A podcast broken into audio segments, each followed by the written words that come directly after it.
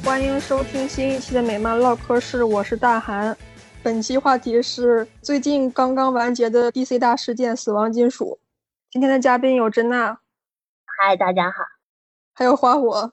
大家好，我是花火。上期预告我们说了，这一次会邀请一个重磅嘉宾。本期的这位新嘉宾就是正义联盟贴吧的吧主卡莱。看美漫的人，圈内的人应该都知道，正义联盟贴吧是国内美漫爱好者最大的一个交流平台。卡来跟大家打个招呼。哦，大家好，我是卡。首先，我们来介绍一下死亡金属这个大事件。这个大事件是在去年六月份，六月十六号推出了第一期。主编剧是 Scott Snyder，画师是他的老搭档 Greg Capullo。这一对搭档也是这一部《死亡金属》的前身《金属大事件》的那一对搭档。他们两个在之前在《新五二》的时候合作了《蝙蝠侠》刊。就从金属开始讲的话，金属是黑暗多元宇宙入侵了多元宇宙，然后狂笑留下来了，其他人都被封印了。从 Scott Snyder 这个正义联盟。开始讲的话，就是这之后是起源墙破裂了，释放出来了一个总合体叫 Totality。Lex Luthor 要通过这个总合体去释放一个古代的神明叫做 Perpetua，他要通过释放六种宇宙里的黑暗能量来释放 Perpetua，这就是他正义联盟的整个的剧情。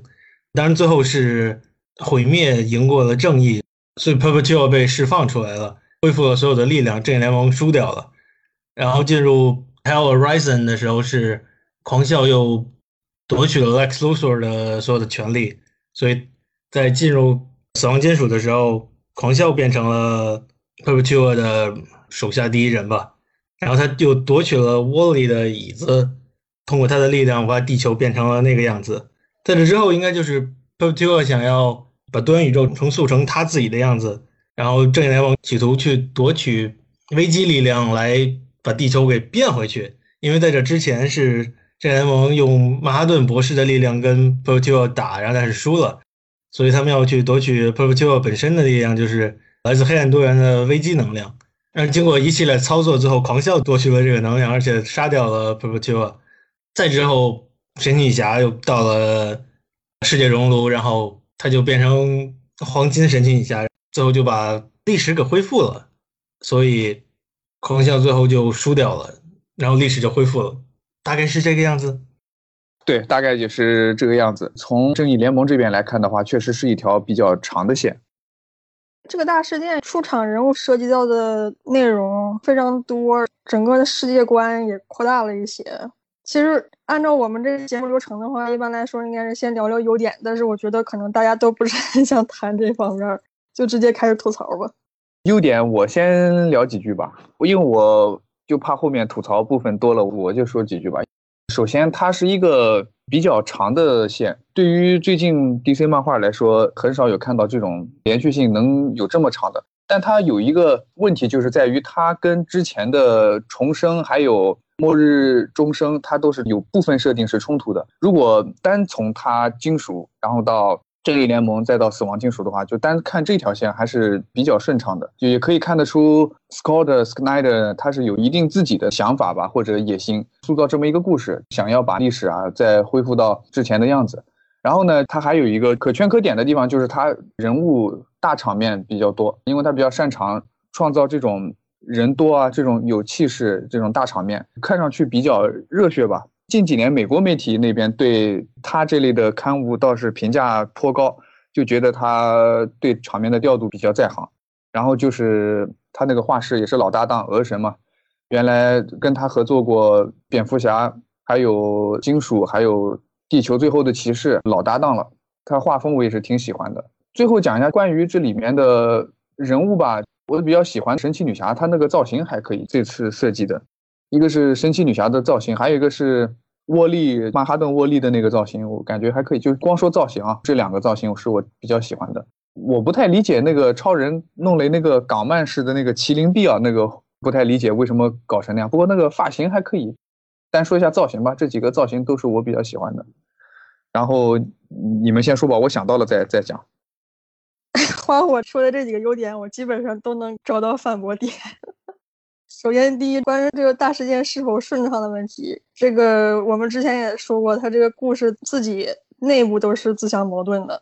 其次，关于这个漫画的大场面，它这大场面确实很多，就是密密麻麻塞得满了人，但是它不好看。关键问题在这儿，而且看的时候你觉得燃得起来吗？我觉得还没有《博人转》燃。而且他这个大场面把 G C 的画短板暴露的特别明显，就是 G C 他不是很擅长画动态。你们可以对比一下《至黑之夜》里面艾文·瑞斯画大场面那个气场，而且他画那么大的场面，有非常宏大的画面，但是他依然非常精细。G.C 就做不到这一点。《死亡金属》里面人一多，很明显好多画面都是大家排队，面向镜头排队的那种状态，就像照大合影一样。第三就是神奇女侠的造型，其实他那个造型一出哈，好看倒是挺好看的，但是你们不觉得特别像战锤那个桌游里面的人设吗？一出的时候就觉得即视感特别强。我我没看过战锤那个桌游的那个角色，就稍微有一点北欧风的那个感觉嘛，就是确实是有点像神奇女侠吗？对对，他那个确实有点怪，他还有个 choker 在脖子上。我觉得他整体这个造型都比较 nineties 的，就比较九十年代的。如果要是比较喜欢九十年代的，应该看起来还挺亲切的。因为 G C 那个年代，他本身就画了很多漫画嘛。他最初画过类星体的 Quasar，后来在 Image 跟 Tom McFarlane 合作的时候，还画过 Spawn 嘛。所以他本身就是很 nineties 的一个人，所以他造型做的很多都比较九十年代。九十年代本身就出了很多这种所谓的金属类型的人物，比如 Lobo 这种的。对对对，就我感觉他可能大事件也有一点这个，就比较重回九十年代那个感觉。有点 style over substance，形式大于内容。因为 Scott Snyder 有点，我觉得他很喜欢九十年代的样子，所以他很多这个人物造型。因为我其实对九十年代是觉得，就虽然有点蠢，但是我觉得还挺酷的。所以我对九十年代其实印象还可以。但是大部分人漫画读者好像对九十年代的印象都不是很好，说到我心里去了。Scott Snyder 他的年纪也应该是九十年代看漫画过来那一波人吧，所以他可能是受自己的阅历影响了。他是七零后，我查过，像他们这些人，基本上阅读漫画的小时候读物的话，基本上就是《守望者》啊，然后或者是九十年代那批异世界，他们基本上就是读着那一批长大的。说实话，我觉得九十年代审美挺丑的，个人审美哈。现在我有一个问题要跟大家讨论，就是你们觉得这个大事件它的目的达到了吗？我没感觉出来这个大事件有什么目的啊。第一，他也没有打算真的去整肃他们的那些时间线啊或者故事线什么的。第二的话，他好像也没有就真的做出来什么值得永久保留下来的内容，所以他没有什么目的，他大概就只是为了卖开，然后混几期这样子。他是有目的的，他的目的就是彻底放弃治疗，恢复多元宇宙。关键是，他这个恢复多元宇宙，其实 Convergence 的时候就已经在做这个事情了，对吧？现在他就是说，不只是恢复五十二个多元宇宙，而是五十二个之外无限个多元宇宙。但是这个事情很早的时候就开始在做了，那你做这个现在还有什么意义呢？所以才说他就只是想要混过去而已。毕竟是把东西出版了，然后编剧、画师都拿到钱了，然后时间又过去了，离退休又更近了一步，是吧？他从金属开始，然后写《正年刊》写了整整三年嘛，到现在这个死亡金属，就为了做这一件恢复多元宇宙这个事情。我感觉我们对这个 Scott Snyder 这种是不是就是有点就解读过度了？因为。就像我们看他的刊一样，最开始的时候总觉得哦，这个后面会怎么怎么样，但是最后你会发现，哎，其实还蛮简单的，然后最后就嗯被骗过去的感觉，而且这已经不是第一次有这种感觉了，所以说不定就是解读过度了。他写东西有一个很大的写作特点，就是他会特别喜欢抛噱头，先给你个特别咋呼的东西，至于实际内容如何，那那就不好说了。但是不管怎么样，我感觉他这个规划从金属开始，或者说从他接手正义联盟开始，一直到现在，规划肯定是调整了很多次的。感觉现在的整个编辑部吧，对于要怎么做一个方向，感觉都比较混乱。好像现在我们看到的这个样子，也不是最开始他接手正义联盟那个样子的。我觉得应该是有改过他的剧情，因为他一开始可能也不知道 Jeff Jones 末日终生的时候，最后是那那个结局。我不知道他原定的可能狂笑是应该怎么成神，但是他应该原先是没有想到这个的，因为他整个正义联盟的连载是没有完全没有提过 Doctor Manhattan 的，但是在他的死亡金属就突然扯到说。在他的正义毁灭战争最后，Scott Snyder 他就写说，正义联盟就获得了曼哈顿博士遗留下来的能量，然后就跟 Perpetual 对轰了一下，嗯，蛮诡异的。多元宇宙那个其实 Jeff Jones 恢复了一次是五十二个，然后 Grant Morrison 又恢复了一次。Grant Morrison 在写 Multiversity 就是天天大重奏的时候，他提过除了主多元之外，还有别的多元宇宙。Scott Snyder 其实他做的事情感觉别人都做过的样子。别人也做过，而且做的比他好。我感觉他其实非常非常想要成为第二个 Grant Morrison 那样的人，但是能力摆在那里，是吧？他毕竟不是，至少他还没有像人家一样嗑药，也没有被外星人绑架过，所以是吧？那就只能这样。也不是魔法师。f o r t r a n 对他的评价就是 Grant Morrison wannabe 嘛，但是他本身其实他的写作风格感觉到没有那么像 Grant Morrison。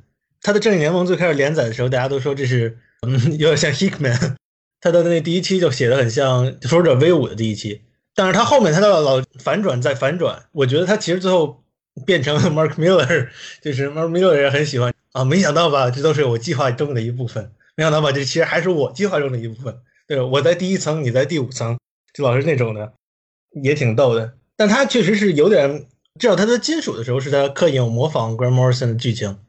那后面他就有点放飞自我了，可能。对这个分析完全到位。既然提到 Scott Snyder 的话，就提一下他对蝙蝠侠的写法吧。很多人了解他就是从新五十二蝙蝠侠开始嘛。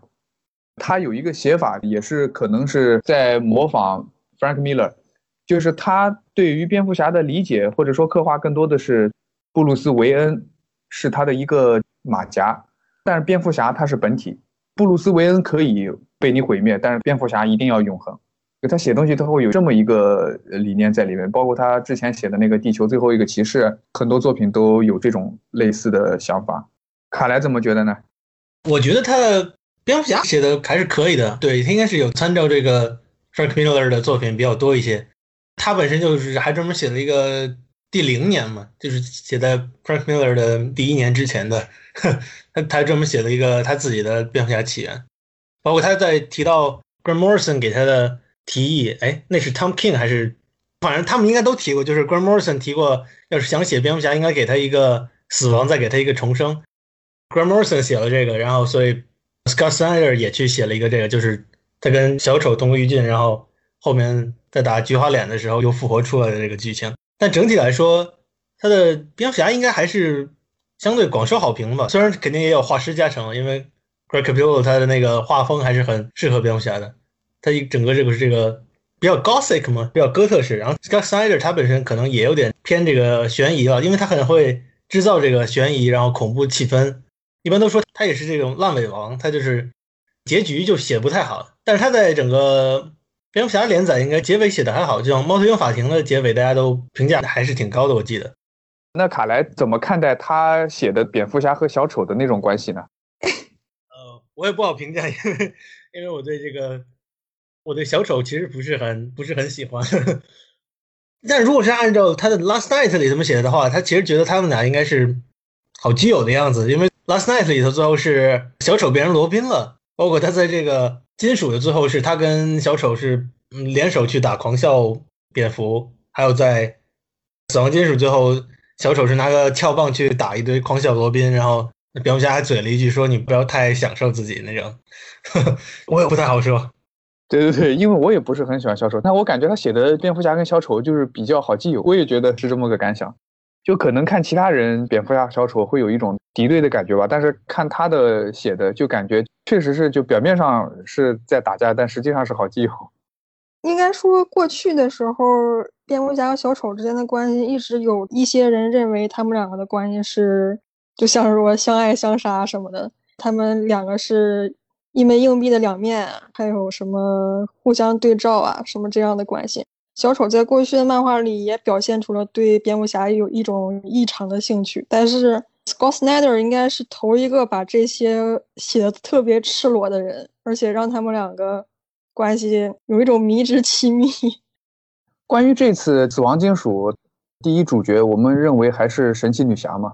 这次不管是超人还是蝙蝠侠，他都不是特别作为那种头一号主角嘛。那这次，呃，我觉得超人倒是写的还行啊，我觉得它作用要比在金属里面要好一点了。我不知道你们怎么看，反正这次死亡金属的话，就是我觉得他写的超人要比金属里面要还好一点。但是我不太理解为什么会有那个麒麟臂和长发，长发可能是致敬九十年代吧，麒麟臂也是为了致敬九十年代吗？他觉得这样子很帅气啊，为了出玩具卖钱吧，可能是。其实关于他那个麒麟臂，我有一个小小的疑问，不知道是不是规划的原因，他那个。有时候你能看得出来，他是一只胳膊感染吗？那有时候是两只胳膊，然后到了结局好像又变成一只胳膊。就是你们会不会发现他那个感染的程度不一样？然后包括马克·韦德写的《明日之子》那边，《明日之子》那边是几只胳膊？两只胳膊吧，好像。然后好像后面又变成一只胳膊了。像他那个，这这到底是按怎么算的？理论上说，他那个侵蚀应该是在不断加深的嘛。但是如果前面两只胳膊，后来又一只胳膊的话，那肯定就是作画失误了。剧情上来说，他的克星人细胞是被达克赛德蝙蝠侠用彩色刻石把他的克星人细胞都给消灭掉了，然后用反生命方程在侵蚀他，所以他应该是越来越加剧的。就至少前几期就是死亡金属主线里头，应该是画的是。他一一开始是一条胳膊，后边是两条胳膊，在后面脖子都被侵蚀掉了。到最后打那个 Last Sun 的时候，应该是脸也都被侵蚀掉了。但其他看就有可能统筹安排就不太好，所以，然后包括他为什么长头发是 Scott Snyder 在访谈里头应该提到过，他是在原计划的时候就是想，如果他想把神奇女侠变成地狱的女王，想把蝙蝠侠弄成死人之王。如果他想把超人都给弄成长发，然后他觉得如果要是金属有个续集的话，他一定就把这些东西都放进去，然后他就确实找了个办法全都给放进去。听起来真是够阴间的。神奇女侠在过去有以她为主角的大事件吗？除了那个巨逊的亚马逊入侵，前一阵不是还出了一个黑暗多元的特刊，什么众神之战那个 War of Gods？哦，天，完全没有印象了。我看过一个故事，但它不是大事件，叫 GLA Legal of One 还是什么？它的英文我不记得了，叫异人联盟。那个是神奇女侠为绝对主角的一个故事。嗯，以她为主角的故事很多，但是大事件的，你想想，蝙蝠侠跟超人以他们两个为主角的大事件很多，但是神奇女侠想一想也不多，而且写的好的也更少了。那你们觉得他底轮到吗？就是他有没有做到说以神奇女侠作为绝对主角这点？因为在 CBR 上，很多人都觉得是挂着羊头卖狗肉。一开始说的是神奇女侠做大事件，但实际上还是个蝙蝠侠大事件。这个首先，神奇女侠戏份是给到了，但是内容形式上就不好说了。毕竟这次主反派是狂笑嘛，实际上卖的噱头还是那一堆黑暗多元宇宙，还有罗宾王他们搞的东西。应该算是把神奇女侠扔到一个蝙蝠侠的体系里面去做主角了。说到这个，涉及到神奇女侠的下一个规划，下一部二零二一年的连载里面，神奇女侠会进入到一个其他的维度吧？好像是接下来的正义联盟就没有办法拉神奇女侠再组队了，不是把她妈妈拉到那个联盟里去了吗？你看，她死亡金属里面，神奇女侠是给她一个绝对主角的戏份，让她威风了一把。但是结果就是他下一步计划里面就把他挂了，呃，边缘化了，呃，对，挂了就边缘化了，反而我感觉有点得不偿失。如果我是粉丝的话，我会觉得有点划不来哈。这个说不定会给他开一条什么个人线之类的啦，毕竟电影刚刚上映吧。我觉得这个可能他们开始就有这个规划，包括像这个漫画里面突然号称以神奇女侠做绝对主角，也是有这方面考虑的，也说不定啊。现在确定神奇女侠未来连载的内容了吗？是会是他妈还是他自己？有，他好像未来会出一个新神奇女侠的一个刊，但他那个主角不是他，是叫 Yara 吧？还会有一个戴安娜神奇女侠的一个单独的刊，造型好像也变了。是动感神奇女侠吗？那个是电子刊，不算在主世界内的。不是动感电子女侠，呃，不不，神奇女侠是那个，是新的标题，就是未来泰之后会给他一个新刊，我记得应该是这样。等于是刊还有，但是把它从正义联盟里面抽出来了。三月的康玉郎里头提到，神奇女侠醒来发现她自己在英灵殿，所以那个剧情她应该去北欧，就她应该还是在的。那就是死亡金属结局，他跟那个应该是创世神一族的人走了之后，就去了英灵殿，可能是开展新的冒险。那还好，嗯，到这还好。我理解 Scott Snyder 他可能是打心眼里面确实是想给神女侠一个好的表现吧，所以最后结局是升华了一下，然后让他牺牲自己，拯救多元宇宙这种感觉。哎，其实你们觉不觉得最后神女侠走了的那段画面特别特别像《终极蜘蛛侠》里面 Peter Parker 死的那一段，就跟 Uncle Ben 走的那段，有点那个既视感。感觉神奇女侠在跟那个人走的时候，她背景的那个光比较日漫风，你们有没有觉得？嗯，我就觉得特别像蜘蛛侠，因为他走的时候背影上打的那个光，在第四期的时候还出现过一次。有一个画面，不知道你们还记不记得，就是一个小人躺在那里，然后蝙蝠侠在跟他对话，就那里特别像《钢之炼金术师》里面的爱德华跟真理在对话的那个画面，加上那个滤镜光，就特别像。嗯，你这一说，是有点儿。所以里面出现了暴食的那个造型，也是因为这个原因嘛？哦，原来最近 S S 在补《钢之炼金术师》啊。行，便宜好点比小英雄强。我就借着这个平台，想跟卡莱聊一下他写的超人。我看的他写的超人不是很多，一个是新五十二时期他写的挣脱束缚，还有一个是他写的闪点超人。叫闪点计划吧，看过这几个，然后就觉得他写的超人还可以，就他写的单那两个作品来说，我觉得写的还可以，尤其是挣脱束缚，因为那时候新五十二时期超人和神奇女侠是一对嘛，他在写挣脱束缚的时候，你能明显感觉出来，他是要把他跟路易斯推在一起的，哪怕那时候官配已经是神奇女侠了，但他还是要把他跟路易斯配在一起，你能感觉出来他这个倾向特别重，因为 Scott Snyder 他本人是。B W 粉嘛，神奇女侠肯定是要留给蝙蝠侠的，所以他会强力的去推超人和路易斯那对。就那时候我看这个感觉特别有意思。还有就是他在那个故事里面挣脱束缚里面 Unchained 那个卢瑟写的还可以。总之那个故事，因为他画师还是吉姆里嘛，就感觉整个看下来质量还可以。至于他写的闪点超人的话，当时看的时候还是有点小小被感动到，因为因为本身这个超人就带了一点同情分在里面，就觉得他比较悲催嘛。看的时候就觉得写的还行，就是所以感觉 Snyder 他要是写这种单人故事，其实我感觉如果你是带着平常心去看的话，其实写的还行。我觉得他其实写超人写的还是可以的，就像你说的，挣脱束缚就是让 Chain，它里面超人的这个性格写的还是可以的，尤其他 Scott Snyder 很喜欢用的一个手法就是创造一个对比组，在对比组 Unchain 里头就是那个 Race 就那个幽魂那个角色，两个人选择的是不同的道路。所以他就能够凸显出来超人本身身上的一些品质，包括后面他写的一些这个涉及到超人的时候，像他这个正义联盟，他的评价最高的应该就是那个六维篇，他这个就是超人本身做出的一些选择，也是这个永远是最好的选择。包括最后他那个祖孙三代拳，然后一拳打爆了多元宇宙，他写超人其实还是能够写的不错的，因为超人本身也是一个比较唯心的人物嘛。祖孙三代拳，这个确实把我听笑了，这个太搞笑了。他的才华还是有的。我之前在卡莱微博上看到一个，觉得挺认同他说法的。他讲挣脱束缚跟金属模板差不多，它一个是挣脱束缚里面的一个特殊金属，对标金属里面是 X 金属，那个我觉得还挺认同卡莱这个观点的。不过卡莱，你可以详细讲一下那个看法吗？就它本身挣脱束缚、金属、正义联盟。还有死亡金属，其实写的都是同一个故事，它整个模板是一样的。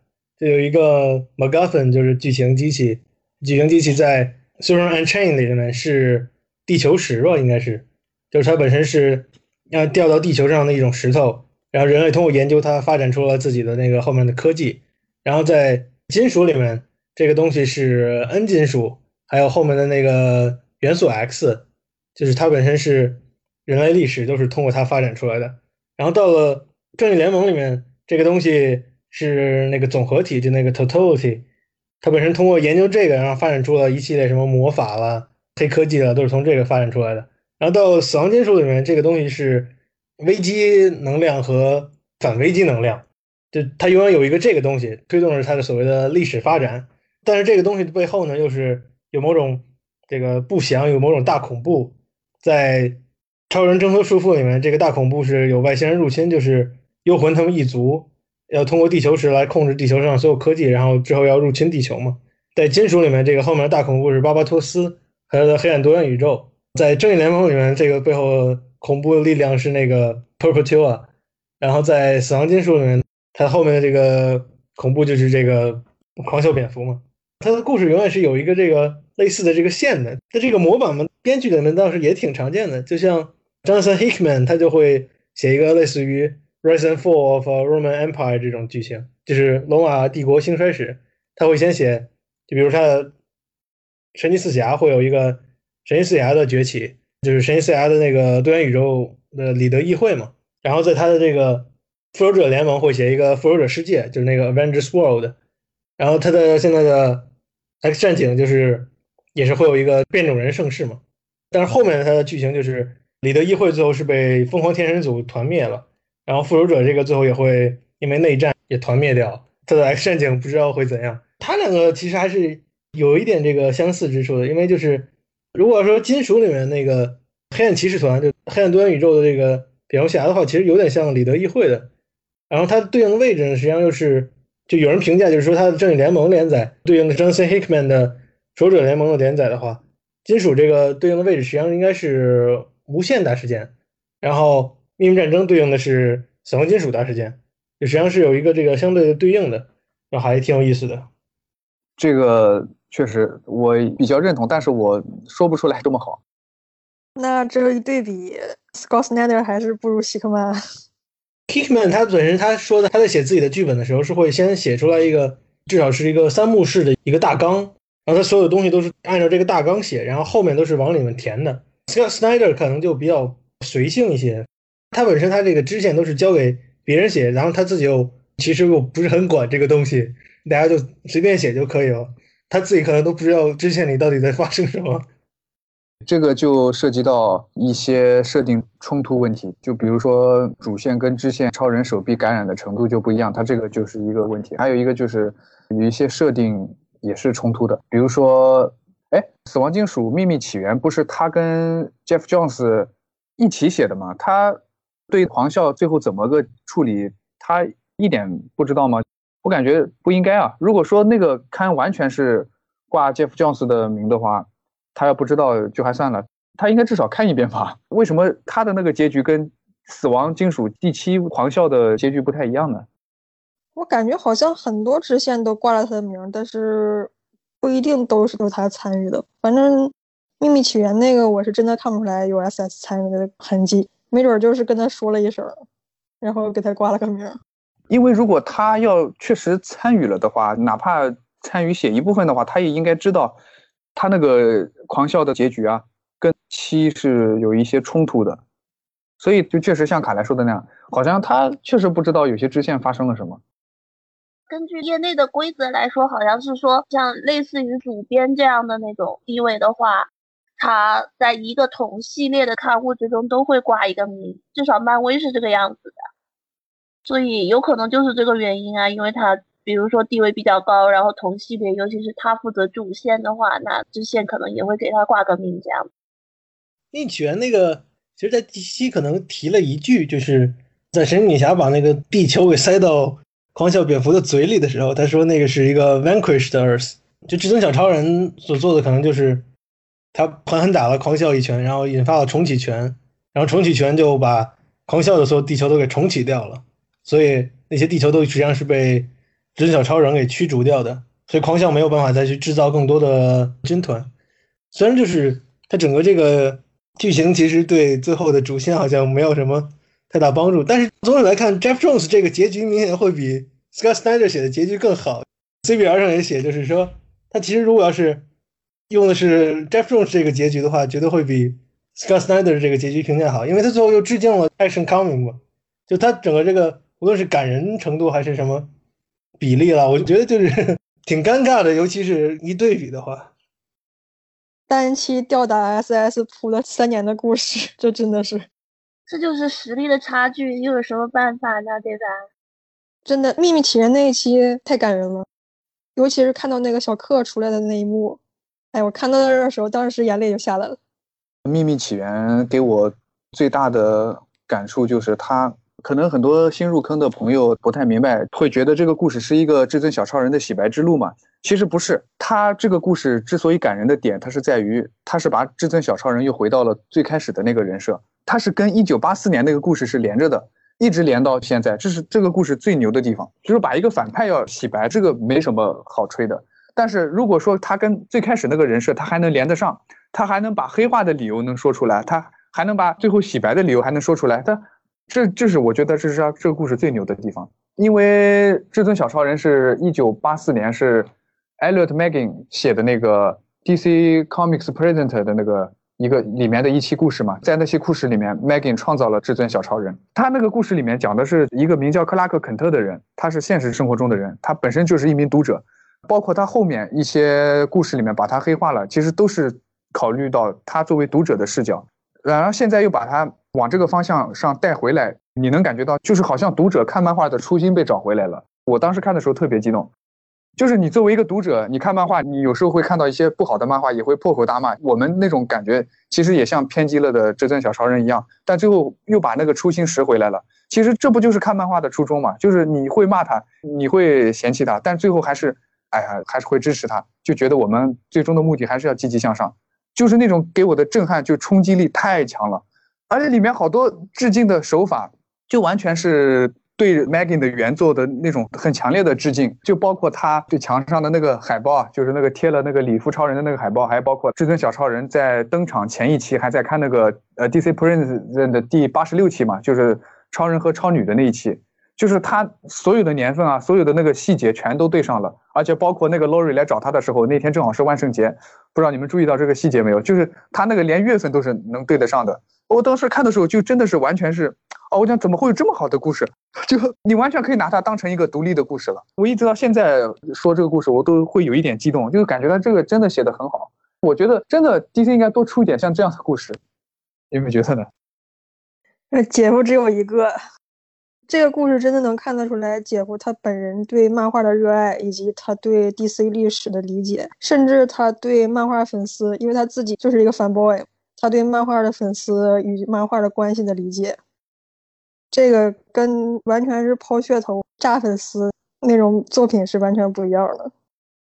哎，说到这个就得提一下关于漫画粉丝这一点，这个死亡金属好像卖的还不错吧？但是死亡金属在外网，包括在国内也是粉丝评价都是非常低的。去评分网看的话，基本上读者评分都是红的，好多都是。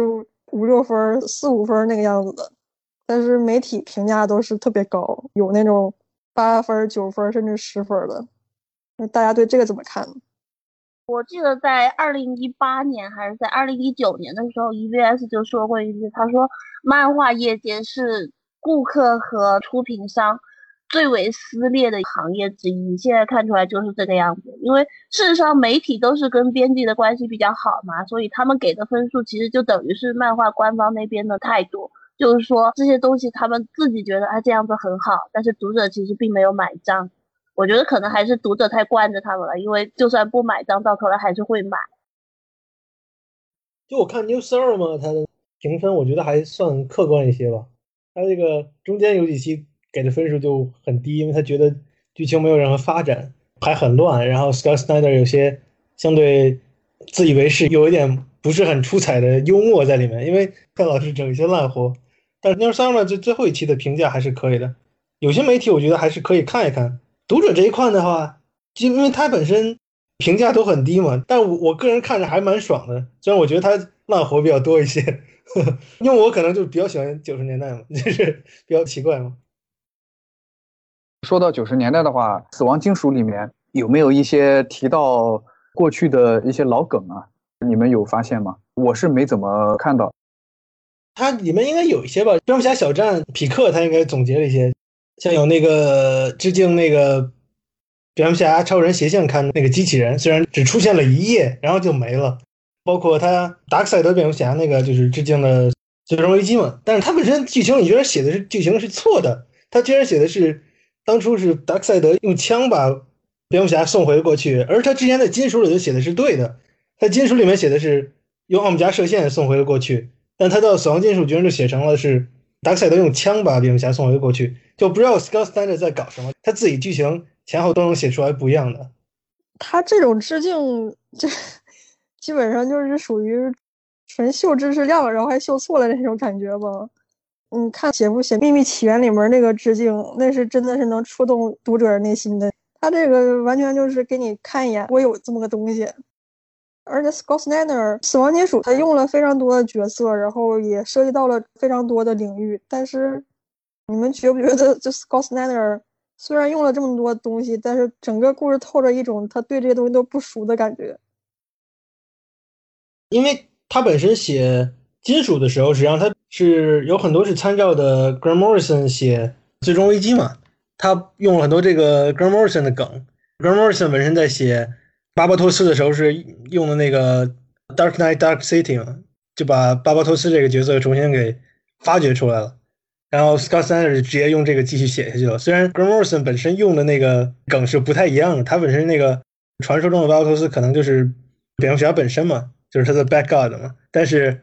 Scott Snyder 就会变成这个角色，就他本身原创性不是说他创意很好吧，就他会原创很多人物，就比如像巴巴托斯也是他原创的，监视者那里又搞出了一个大哥，然后巴巴托斯是他的宠物嘛，但其实他后面死亡金属的时候，他自己前面的剧情根本就没有提到了。死亡金属其实槽点还是很多的，就他他自己的剧情他都记不住，你怎么还能指望他记住别人剧情？他自己剧情包括他正义联盟的时候写到有火星猎人和 Lex Luthor 对立的这两个点，然后后面剧情完全没有提到火星猎人，就支线的里面写到，就是那个正义联盟毁灭金属是他的支线，那里提到了，但是根本就没有什么发展。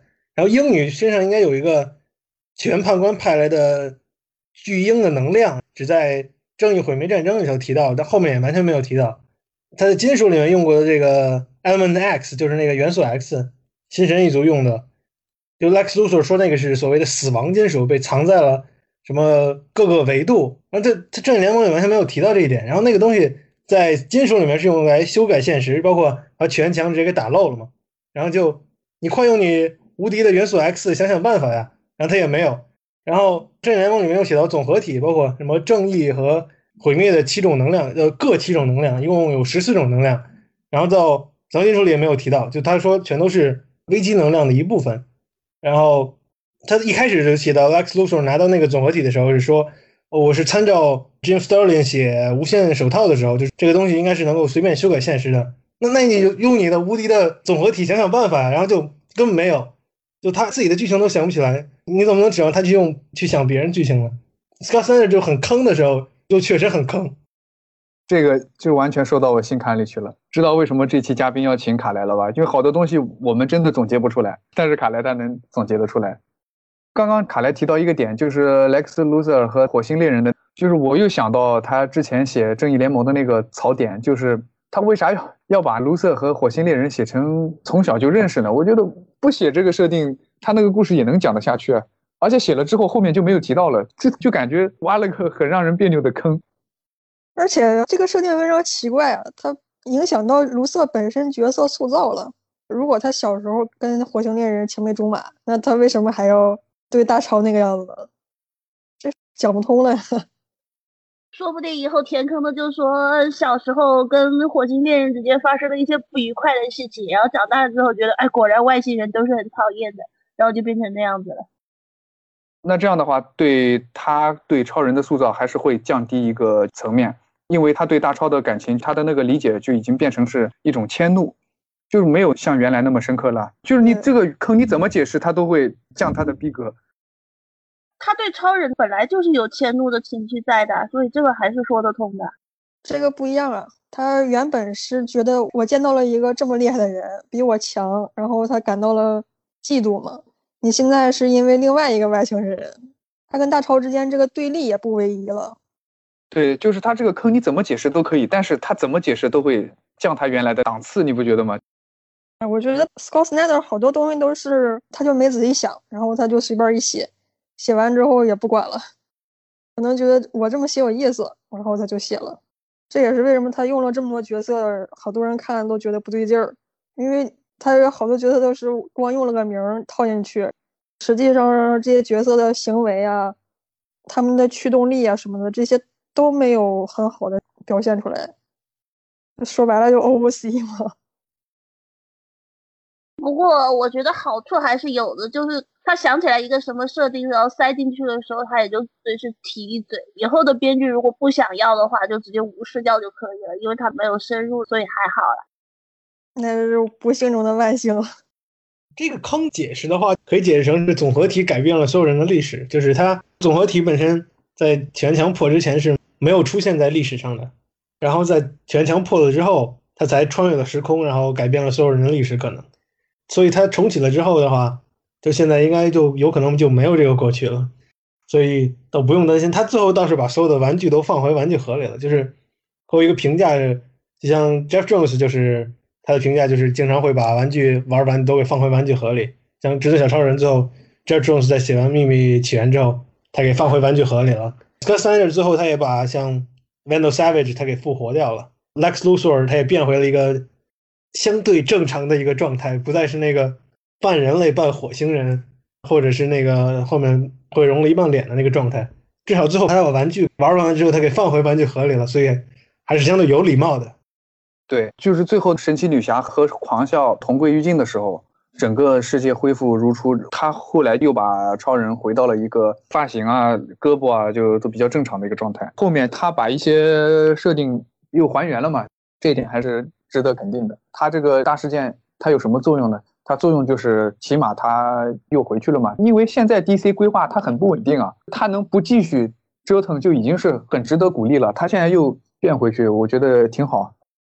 但是它最后结局不是所有人把一切都想起来了吗？那这一切包不包括他改掉的这些东西呢？我觉得不包括吧，因为他连他自己都有点想不起来了。行吧。应该是想不起来，因为说沃利不是明显还处于一个记不起来事情的状态吗？说到最后，过去全回来了，这个设定你们怎么看？因为我觉得这个是说不通的。就不说过去有那么多傻帽剧情，很多地方现在都是前后矛盾的。就比如说神奇女侠有个朋友叫 Candy，那那个朋友现在想起来自己以前是白人，现在是黑人了，这算什么？这样的话，其实就是像超人，其实更尴尬，就他会想起来自己曾经父母双亡，重启之后父母又双全，然后父母又双亡，然后又双全，他的父母就一直在死来死去的，然后就不知道超人会怎么想，然后包括肯特夫妇他也不知道，他想起来所有自己的曾经的起源的话，就是自己死了，自己又活了，自己又死了，自己又活了，就很诡异。C 边上对这个也有讨论，大家都觉得就怪怪的，就这个剧情感觉就是 DC 不想管连续性了。就直接 fuck it，就那样了。超人还想起来有那么多的 super girl 和 super boy，要么死了，要么离奇失踪了。然后还想起来自己还调戏过 super girl。哎，那这样的话，那像 super girl 里面有一个叫 Linda 的，那不就能回来了吗？关键是这个角色现在还在不在 DC，他都是个问题。只是想起来了，没回来，应该是这样吧。这么说起来，Peter David 挺惨的。Peter David 在 DC 写 Super Girl，然后后面都没人写他了。然后在漫威写的是 Janice Field，就那个 Marvel 的儿子。然后后面也完全没有人写他了。然后 Peter David 现在写的东西都都没人管了。对对对，我一直想吐槽这个问题，就是 Peter David 他写的东西后面好像就完全被抹除了存在一样。关键他这个 Super Girl 还有一个比较尴尬的点啊，就是他那时候写 Super Girl 连载的时候。其实他那时候是零几年吧，Supergirl 也参与了不少事件。呃，我记得皇帝小丑就是 Linda 吧，就是 Supergirl，所以他还是参与了不少有意义的事件的。后来那个角色不是不存在了吗？他那些设定被 DC 又重新安到 Kara 身上去，所以你们现在看到 Kara 其实很多设定可以说大多数都是来自于 Linda，因为 Supergirl 她八五年就死亡了嘛，她很多建设性的人设其实都是在九十年代。呃，九十年代那时候还不是她，九十年代是 Matrix，我记得很多建设性的人设都是在零几年，就是 Peter David 开始写的时候才创造的，等于是把这个角色给拿掉了，然后把人家创造的人设又安到 Kara 身上去，搞得 自己在 DC 干了这么多年，就完全是在给别人做嫁衣的感觉。啊，这话沃利就有话说了，对吧？嗯，原本都是都是沃利的设定，然后都给套到巴里身上去了。沃利好在他现在人还在。琳达是彻底没了，而且未来可能也不会回来了。我觉得 Linda 后面写到天使那段就挺怪的，我也不知道，有可能是因为他后面写到天使，后面剧情就不好往后写了。那段都是是 V 四还是 V 五？就是后面一直在跟恶魔和天使打，就就有点怪怪的。但是最后 Ed Benes 作画那段还是挺好看的。V 四 V 五是 Kara 了。啊，就说到 Scott Snyder，他对这个剧情的把控就是 James Tynion 他写的那个。支线就是狂笑脱离了控制，但是在第七期里也没有提，就这个支线和主线好多剧情都对不上。狂笑这个人物好像他最后脱离了控制吗？还是就也跟罗宾王他们打，然后战死了？就就也不知道。照理来说，如果有编辑的话，因为编辑作用就是把支线跟主线整合起来嘛。照理来说，应该是能帮他做这些事情的。但是现在感觉编辑也没干什么事儿。而且他们写这些东西，难道不是会开一个研讨会吗？就是说谁负责写什么，然后把它串起来。现在看可能 DC 的他们的 seminar 可能没有漫威多的样子，就因为 Scott Snyder 本身应该在 GT 四他们两个是穿一条裤子的。他们写正义联盟的时候，基本上就是 Scott Snyder 写大概三四期，然后 GT 四就写一期。Meanwhile at the Legion of Doom，他们两个本来应该是就穿一条裤子，包括。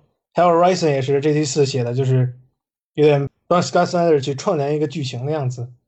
就他两个居然都都能剧情就完全对不上，包括他还有 Rison 里头写狂笑去抓了这个，呃，对，就那那段剧情其实槽点很多。就 GT 四其实写这个人互相秒的剧情写的更尴尬，他比 Scott Snyder 还尴尬。他写狂笑秒掉了 Nick Swooten，还有 Phantom Stranger 全都被秒掉了。之后狂笑又说。要去寻找什么伟大力量的根源，就根据尼克斯的记忆。但最后他找到的实际上就是是他曾经在黑暗多元里头准备好的这个曼哈顿布鲁斯韦恩的这个尸体。你就你在写什么，对吧？G.T. 四和 Scott Snyder 他们两个都都完全串联不好。就编辑部到底在干什么？就天天只在官斗吗？这我要说一句，《地狱崛起》是真的难看，太难看了！天呐。而且说他串联剧情，其实也没干什么事情。G.T. 四它本身文笔就怎么说呢？他黑正写的还可以，他之前是不是还写过一些侦探漫画？他那个写的好像也还可以，但是他后面写这个就很尴尬，他的剧情就就很怪，就是什么回合制的游戏，什么 Lex Luthor 突然怕火，然后就倒在地上了，然后他突然手又伸出来打了一针在狂笑脖子上，然后狂笑控制那些英雄就全都变回去了，然后就卢瑟永远的神，然后回合制游戏。到了那个 Perpetua 的船上之后，Lex Luthor 又被秒了。GT 四他写的这个剧情就尴尬的要命，不知道他在写什么。其实我觉得《地狱崛起》那个事件，你要说有什么作用的话，我觉得倒是没什么作用。但是它副作用倒是很多，因为当时我在追本迪斯的超人嘛，就因为《地狱崛起》影响了别的角色的一些看，比如说超女在超人的看里面好好的，就突然变成狂笑超女了，包括跟卢瑟啊。有时候在超人的看里面是正常的，然后下一幕就变成那种火星人卢瑟了。本迪斯还得想着给他怎么去圆回去，所以我感觉作用倒是没什么作用，我感觉副作用倒是有挺多。所以你想把那些东西拿掉的话，光是超人这个看他个人主线都会好看很多，因为很多完全是在给别人在圆嘛。哦，说到超女，我再吐槽一句，就是因为画师 Even Rains 他。自己不太追其他的刊，因为他当时就一心扑在超人上面，他不太追团刊。当时超女已经变成狂笑了，他在画第十九期的时候，超人不是公布了自己的身份嘛？他当时不知道这个剧情，他不知道卡拉已经变成狂笑这个剧情。有一幕是卡拉在电视机前看到了超人公布自己的身份，然后他画的那个超女还是正常超女，他没有追那个连载，所以那个地方是完全是他作画失误了。后面本迪斯后来又出了一期叫 Superman Villain 吧，就是超人反派，是以另外一个画师画的，那里面超女就是狂笑，就是那个时间那个设定是对的。他那个地狱崛起都搞乱了一批人，你你你想想看，他有什么作用？其实超女应该转化的还挺早的，应该是在 Joshua Williamson 的那个超人蝙蝠侠斜线刊里头 c a r a 去挡狂笑扔给超人的那个病毒，哎，是病毒吗？就反正他扔了一个这个蝙蝠镖，蝙蝠镖上有一种毒，呃，被他插中的人就都会变成狂笑，都会变成那个非常 edgy 的状态。然后在那个里头就应该已经被转换了，好像不是地狱崛起的时候才转化的，他应该还出了一个单期吧？可能我不知道 Carry 出没出。反正其他人像沙赞出了，鹰侠那个也出了，然后鹰侠那个其实 R V 其实处理的很好，他其实是所有编剧里头好像对这个剧情处理的最好的，因为他把那个 Sky Terran 写成了其中转世的一世，反正就整个那个什么恶棍之年这个企划就很垃圾，我个人觉得就很垃圾，它既没有一个高潮点，他最后在这个正义毁灭战争中也根本没有用到，就除了所谓的这个投票战，他最后的这个高潮是个投票战，最后就是。地球人在投票，大家都投给了 p e r p e t u a 然后他就赢了，就怪怪的。就整个恶棍之年，所有的反派都升级了一下，最后的结局是，大家一起投票就可以了。你们觉不觉得狂笑这设定，狂笑这个角色就特别烦？自从金属推出这角色之后，他就一直在搞事情，而且每次都是特别无解那种，还又臭又长，就包括感染，嗯，特别本的剧情，就哪儿都有他。然后每次出场，他说那话。字还是红的，就是黑底儿红字，看眼睛特别疼。做那事儿也是特别不讲道理，就是无限开挂，搞得人特别烦躁。你们对这角色什么评价？呃，因为这是一个半原创角色，因为我们都知道狂笑的造型是抄袭的那个判官那一块的那个东西，是吧？我想。S S 可能想把他，因为他已经尝过他的那个影视化东西之后带来收益的甜头了，所以他可能就只是想拼命加戏，然后给他塞到那个影视化或者什么的里面去而已。所以到哪里都在给一个黄笑到处加戏。就我个人觉得他，因为他是一个原创角色嘛，所以就作为这个编剧的亲儿子嘛。同期的时候是 Johnny Case 创造了这个宇宙恶灵骑士，他同时也给宇宙恶灵骑士出了一个什么单刊。因为是从灭霸连载里头出来的，但是后面宇宙恶灵骑士就没有那么尴尬，就他没有他们一直主推，他只在联合护卫队里头出场了一次，后面就慢慢的就没有那么多出场了。那 Scott Snyder 因为他能搞大事件嘛，所以他他一直在主推这个。我就个人的话觉得他对位的可能是 jim starling 九十年代对灭霸的时候，因为也是他的亲儿子嘛，他就是每次都是让他去主 C 一个大事件嘛，就是他会主导各个大事件，但是问题就是在于。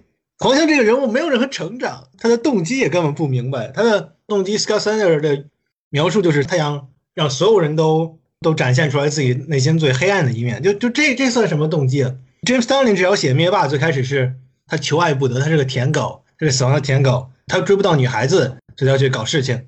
然后后来他又看透了，就 James Starlin 只要写出来灭霸这个人物是在成长的。他一开始是舔狗，后来他成长了，说说不舔了，后面说我要去去帮一下英雄们。但他知道这个人物是有一个变化的，然后 Scott Snyder 就很尴尬，他写的这个人物就一直是处于一个这个完成的状态，永远是 Batman wins，所以他这个人物就没有任何发展，然后大家也搞不清楚他到底想干什么，然后他就像个剧情推动机器一样，到处就是我在第五层，你在第一层，然后你就被秒了。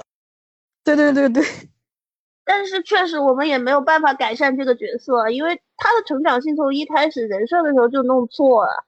你还能怎么成长？难道还让他有良心发现，重新变回那个 Batman 吗？不可能啊！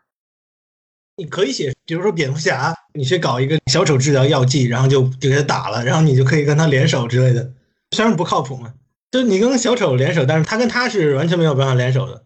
就是狂笑这个人物，在 Scott Snyder 那里是蝙蝠侠也嫌弃他，小丑也嫌弃他，就这个人物是他所谓的这个最恐怖、最最最邪恶、最不祥的人物。就 Scott Snyder。他最后写的出来就是有陈东那味儿的，你知道吧？陈东是国内是网文写手啊，他写这个遮天什么完美世界，就他会写这个做做什么事情就有这个大恐怖、大不祥，包括什么两位至尊战到宇宙边际，然后战到大道都破碎了。就 Scott Snyder 最后写出来，居然就是这种感觉，你知道吧？他写这个谁谁都是大恐怖，最后的战斗也是这个神奇女侠与狂笑战到宇宙边缘，然后时间什么空间全都破碎了。就他最后写出来这个网文的感觉了。没办法，因为我们都能看出来，他还真的蛮喜欢这种网文流的感觉。他写什么东西，其实多少都有一点那种感觉。原本狂笑这个角色，其实你要深化他，或者想让他有点成长，也是可以的，就很简单，你就搞点闪回杀、回忆杀之类的就好啊。比如说他做事做到一半，然后突然之间想起来自己曾经是那个 Batman 或者 Bruce Wayne 的时候的事情，稍微有那么一点动摇，这样子这个角色还能稍微深化一下，不至于完全是个工具人。但这样写的话，那不就跟《末日钟声》里面曼哈顿撞了吗？因为《末日钟声》里面曼哈顿就是因为想起自己曾经是个人，然后就改变了自己的选择，走了 the third way。他不需要改变啊，他只要就稍微犹豫一下就好啊。你这么一说，对比一下就能看出来，曼哈顿这个角色，阿拉莫尔同样是塑造了一个人变成无解的神的角色，他的这个心理动机完成度都比狂笑要高得多。不是大韩，这我就要批评你了。阿兰摩尔和斯科特·莱德是一个层级的角色了啊！怎么能说这种话呢？是吧？这么一说，黄笑他有了曼哈顿博士的力量，他应该是你按 Jeff Jones 还是按照 Alan Moore 写的这个剧情，都应该是能够看透整个漫画的剧情。然后结果他居然看不透，然后他还天天在这里指挥内战，他秒的全都是队友，然后好人一个他都没干掉，就感觉他很菜的样子。好，然后不停的装逼，张牙舞爪。告诉读者我特别厉害，但是什么事儿都没有干。这个角色就像是布鲁斯·韦恩被小丑感染了之后，整个人就变态了。那你为什么非得要用布鲁斯·韦恩呢？已经完全看不出来布鲁斯·韦恩的痕迹了。我就问你一下，如果是像 Batwing 那种人被感染了，会有人在乎吗？那你可以设计一个完全全新的角色呀，因为这个角色已经跟蝙蝠侠没有什么关系了。那比如说死亡天使被感染了，或者一个 nobody 被感染了，然后变成这个样子，有什么意义在？那不就是一个小丑吗？他现在就是另一个小丑啊！他现在至少还有一个曾经是蝙蝠侠，再转变为小丑的这么一个背景在嘛？但是这个背景对他这个角色来说已经没有任何意义了，他对他现在做的事情都没有起到任何影响。他好像就是第一是蝙蝠侠永远胜利，然后加上。小丑的无底线的话就是超级加倍，蝙蝠侠永远胜利。他就是好像就最后变成了一个有点 meme character 这个样子，就是为了 Grant Morrison 的那个 Bad God 的那个状态。但是他他变成了一个我也不知道，就是 Batman Wins 的一个具象化的样子，就满足了 SS 关于小丑和蝙蝠侠的杰克苏的终极欲望啊，是吧？不但赢了，而且还合体了这样子，然后永远赢下去这样。我想问一下卡莱，你觉得狂笑他永远胜利合理吗？我的意思是说，你看蝙蝠侠他永远胜利，他有时候也不是完全靠自己，对吧？你想他有时候阿福救过他好几次，有时候夜翼救过他好几次，有时候甚至是戈登或者芭芭拉，就说他有时候自己也会陷入困境啊。有时候还会依靠超人或者神奇女侠或者其他的队友去救他。如果说他变成狂笑，然后又无底线，然后他把那些队友又拿掉了，你看狂笑做的一些事就是把正义联盟杀掉，把原来的罗宾啊、呃芭芭拉他们都杀掉，然后把阿福他们就干掉。你觉得这个逻辑成立吗？我觉得是不太成立。虽然说人没有底线，的确是可以会变得更强，但是如果真的没有他那些后援 这些东西的话，真的会变得更强吗？我觉得会打一个问号吧。比如说。有一个人，他每天给你出钱，替你打理公司，然后突然这个人被你杀掉了，然后你这精力能达得到吗？你们怎么看？反正我觉得这个逻辑不太成立啊。呃，就因为像 Grant Morrison 他写过蝙蝠侠的第一真相嘛，就是在布鲁斯韦恩归来的时候写布鲁斯韦恩呢，就是蝙蝠侠的第一真相是蝙蝠侠从不孤身一人嘛。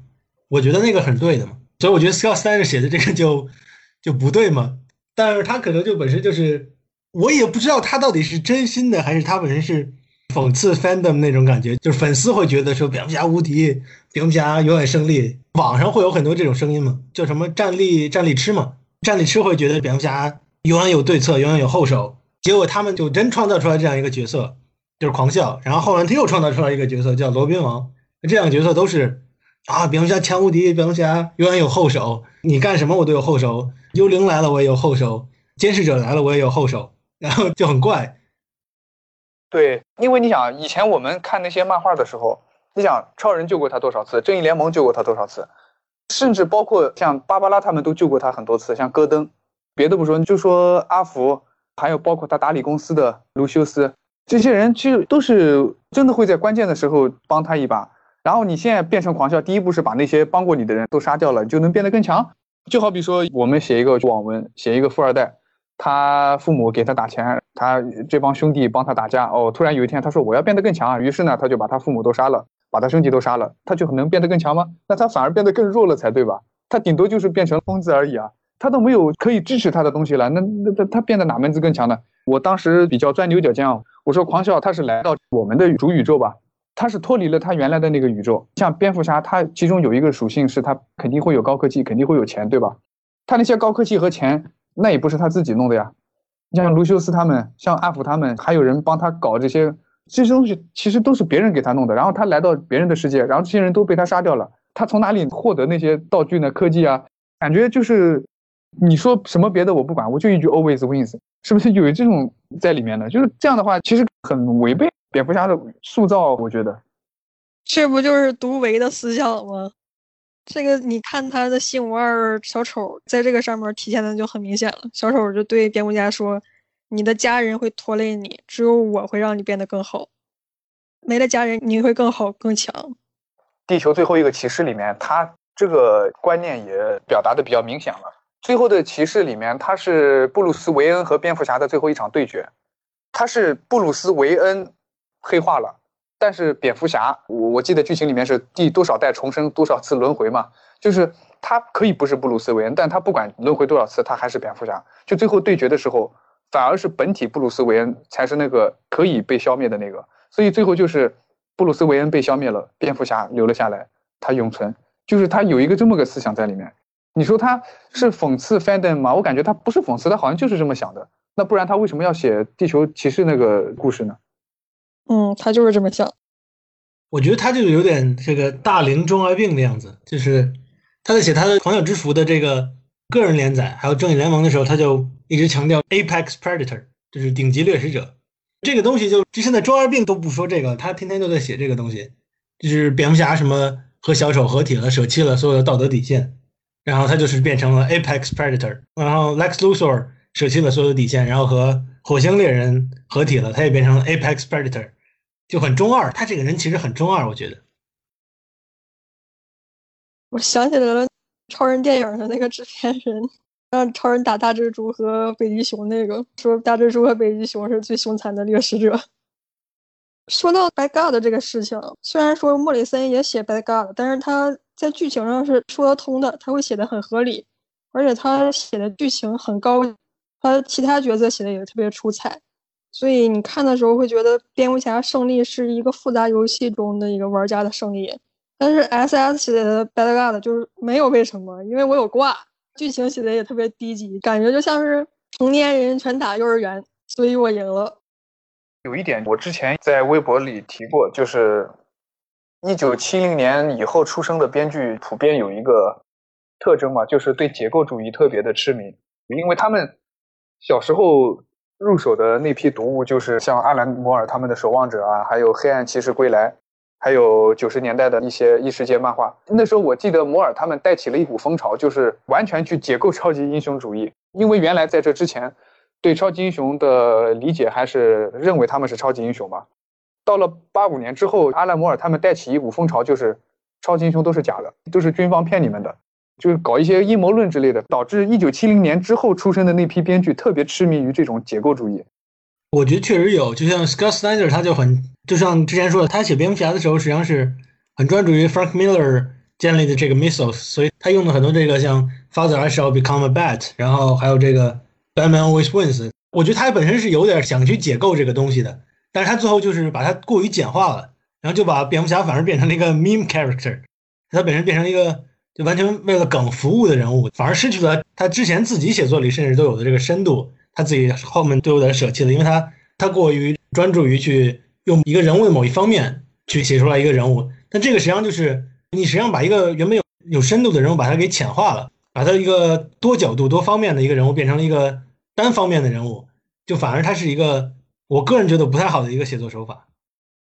我觉得就是他们好日子过太久了，然后以前的积累太多了，所以他们就觉得可以随便拆一拆、弄一弄去解构它，就像是那种总想着在某个鱼缸里面挣扎的鱼，但是这种鱼他们从来没有想过，总有一天鱼缸会被他们打破的。一旦打破的话，他们自己也要完蛋。站在旁观者的角度看，这种鱼很蠢，但是对鱼自己来说，他说不定还真觉得自己打破鱼缸之后能有更大的天地这样子。这不就是 Scott 三日他写金属的时候提到，他就说多元宇宙本身是一个鱼缸，然后漂浮在黑暗多元宇宙是一片大海，然后他们最后把鱼缸打破了。提到这个，你们觉得黑暗多元宇宙这个设定，它到底好不好吗？就是因为一开始写的时候，它本身是写说这个东西是什么多么古老，多么跟多元宇宙不一样，但是最后写出来的结果就是它跟多元宇宙其实没有什么区别，就基本上就是 What if。我觉得所有的设定其实都只是工具而已啦，关键还是要看用的人他自己怎么用。我觉得这个设定本身是可以的，因为它其实还挺好用的，作为工具来说。但是 Scott Snyder 并没有好好的去利用这个工具，所以这就是他的能力问题。首先，我是不喜欢这个设定的，因为你就算是写 What if，其实你随便开一个线，随便开一个多元宇宙，或者说不标地球符号的宇宙。你也可以写，没必要非得冠一个黑暗多元的这个概念。这个概念在我看来是很多余的。其次，这个概念本身也造成了原来宇宙的一些矛盾。就比如说，像那个无限地球危机，那你无限地球危机，黑暗多元还有一个黑暗多元版的无限地球危机，就是搞得很莫名其妙。再次就是写 What if 的话，那理论上说。黑暗多元所有的结局都是不好的，对吧？同样对比漫威的 What If，那你这边只能写一个 Bad End，那边还能写一些其他的发展，那这个也是一个限制。我又想起来，他之前写黑暗多元宇宙的所有人物都是用暗物质组成的，所以主多元宇宙的人不用 N 金属或者 Element X 本身是伤不到黑暗多元宇宙的人的。后面好像他把这个设定忘了。总的来讲。无论是设定还是对它多元宇宙，我感觉我都不是很喜欢。但是它现在黑暗多元这一块好像是要成为一个固定商标了，现在都出了好多部作品，未来可能还会继续有。以前的故事随便翻一翻就能再写一个。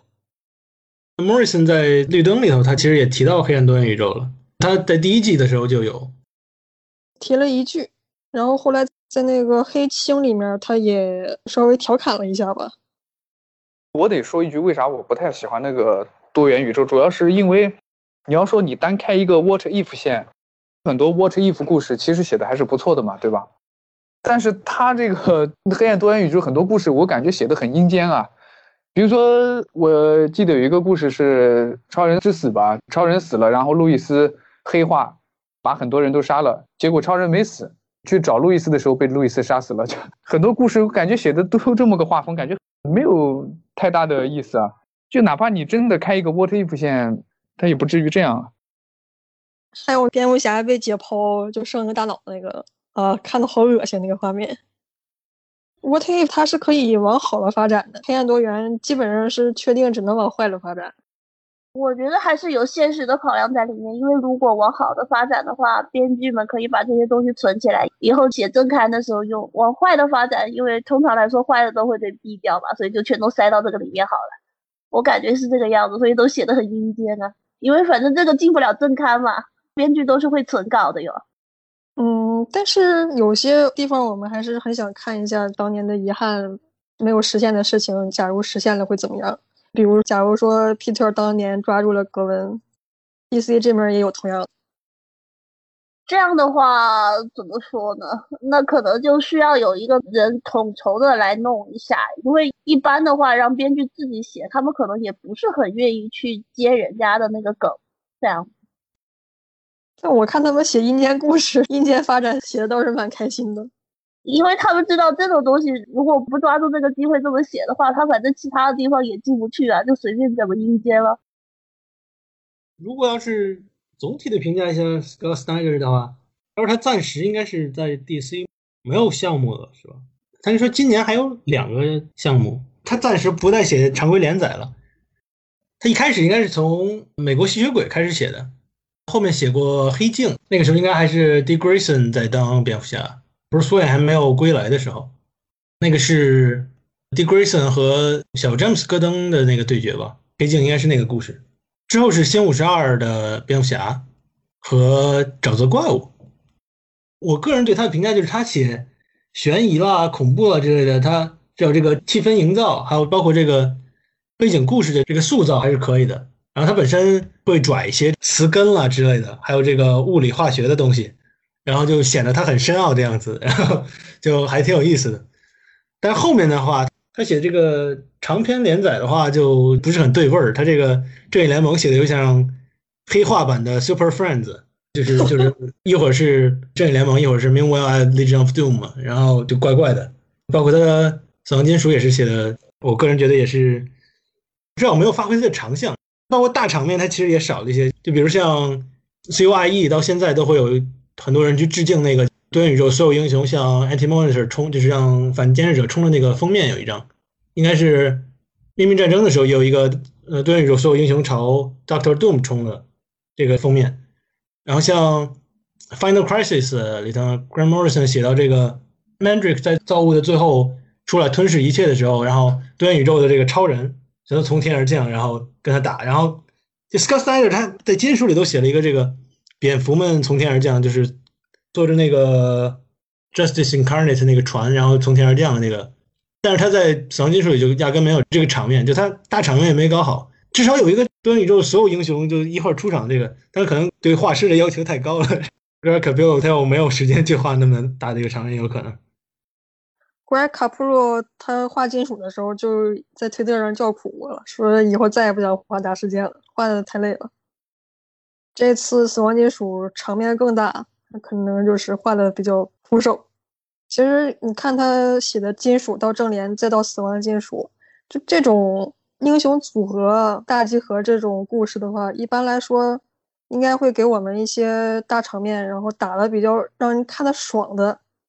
但是到现在为止，基本上我回忆不起来一个打的酣畅淋漓的战斗。祖孙三代拳啊，对吧？那个六维空间，就那一幕了，反正。现在回忆一下的话，我反倒觉得 Scott Snyder 早期写的《黑镜》是我最喜欢的。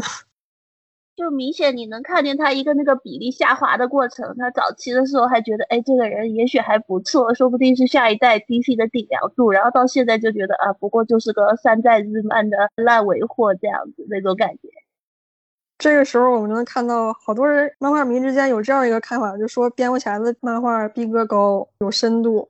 像正联呀这种漫画什么的大事件啊，都是爆米花，看看乐就行了。现在你发现，其实爆米花也不是那么好写的。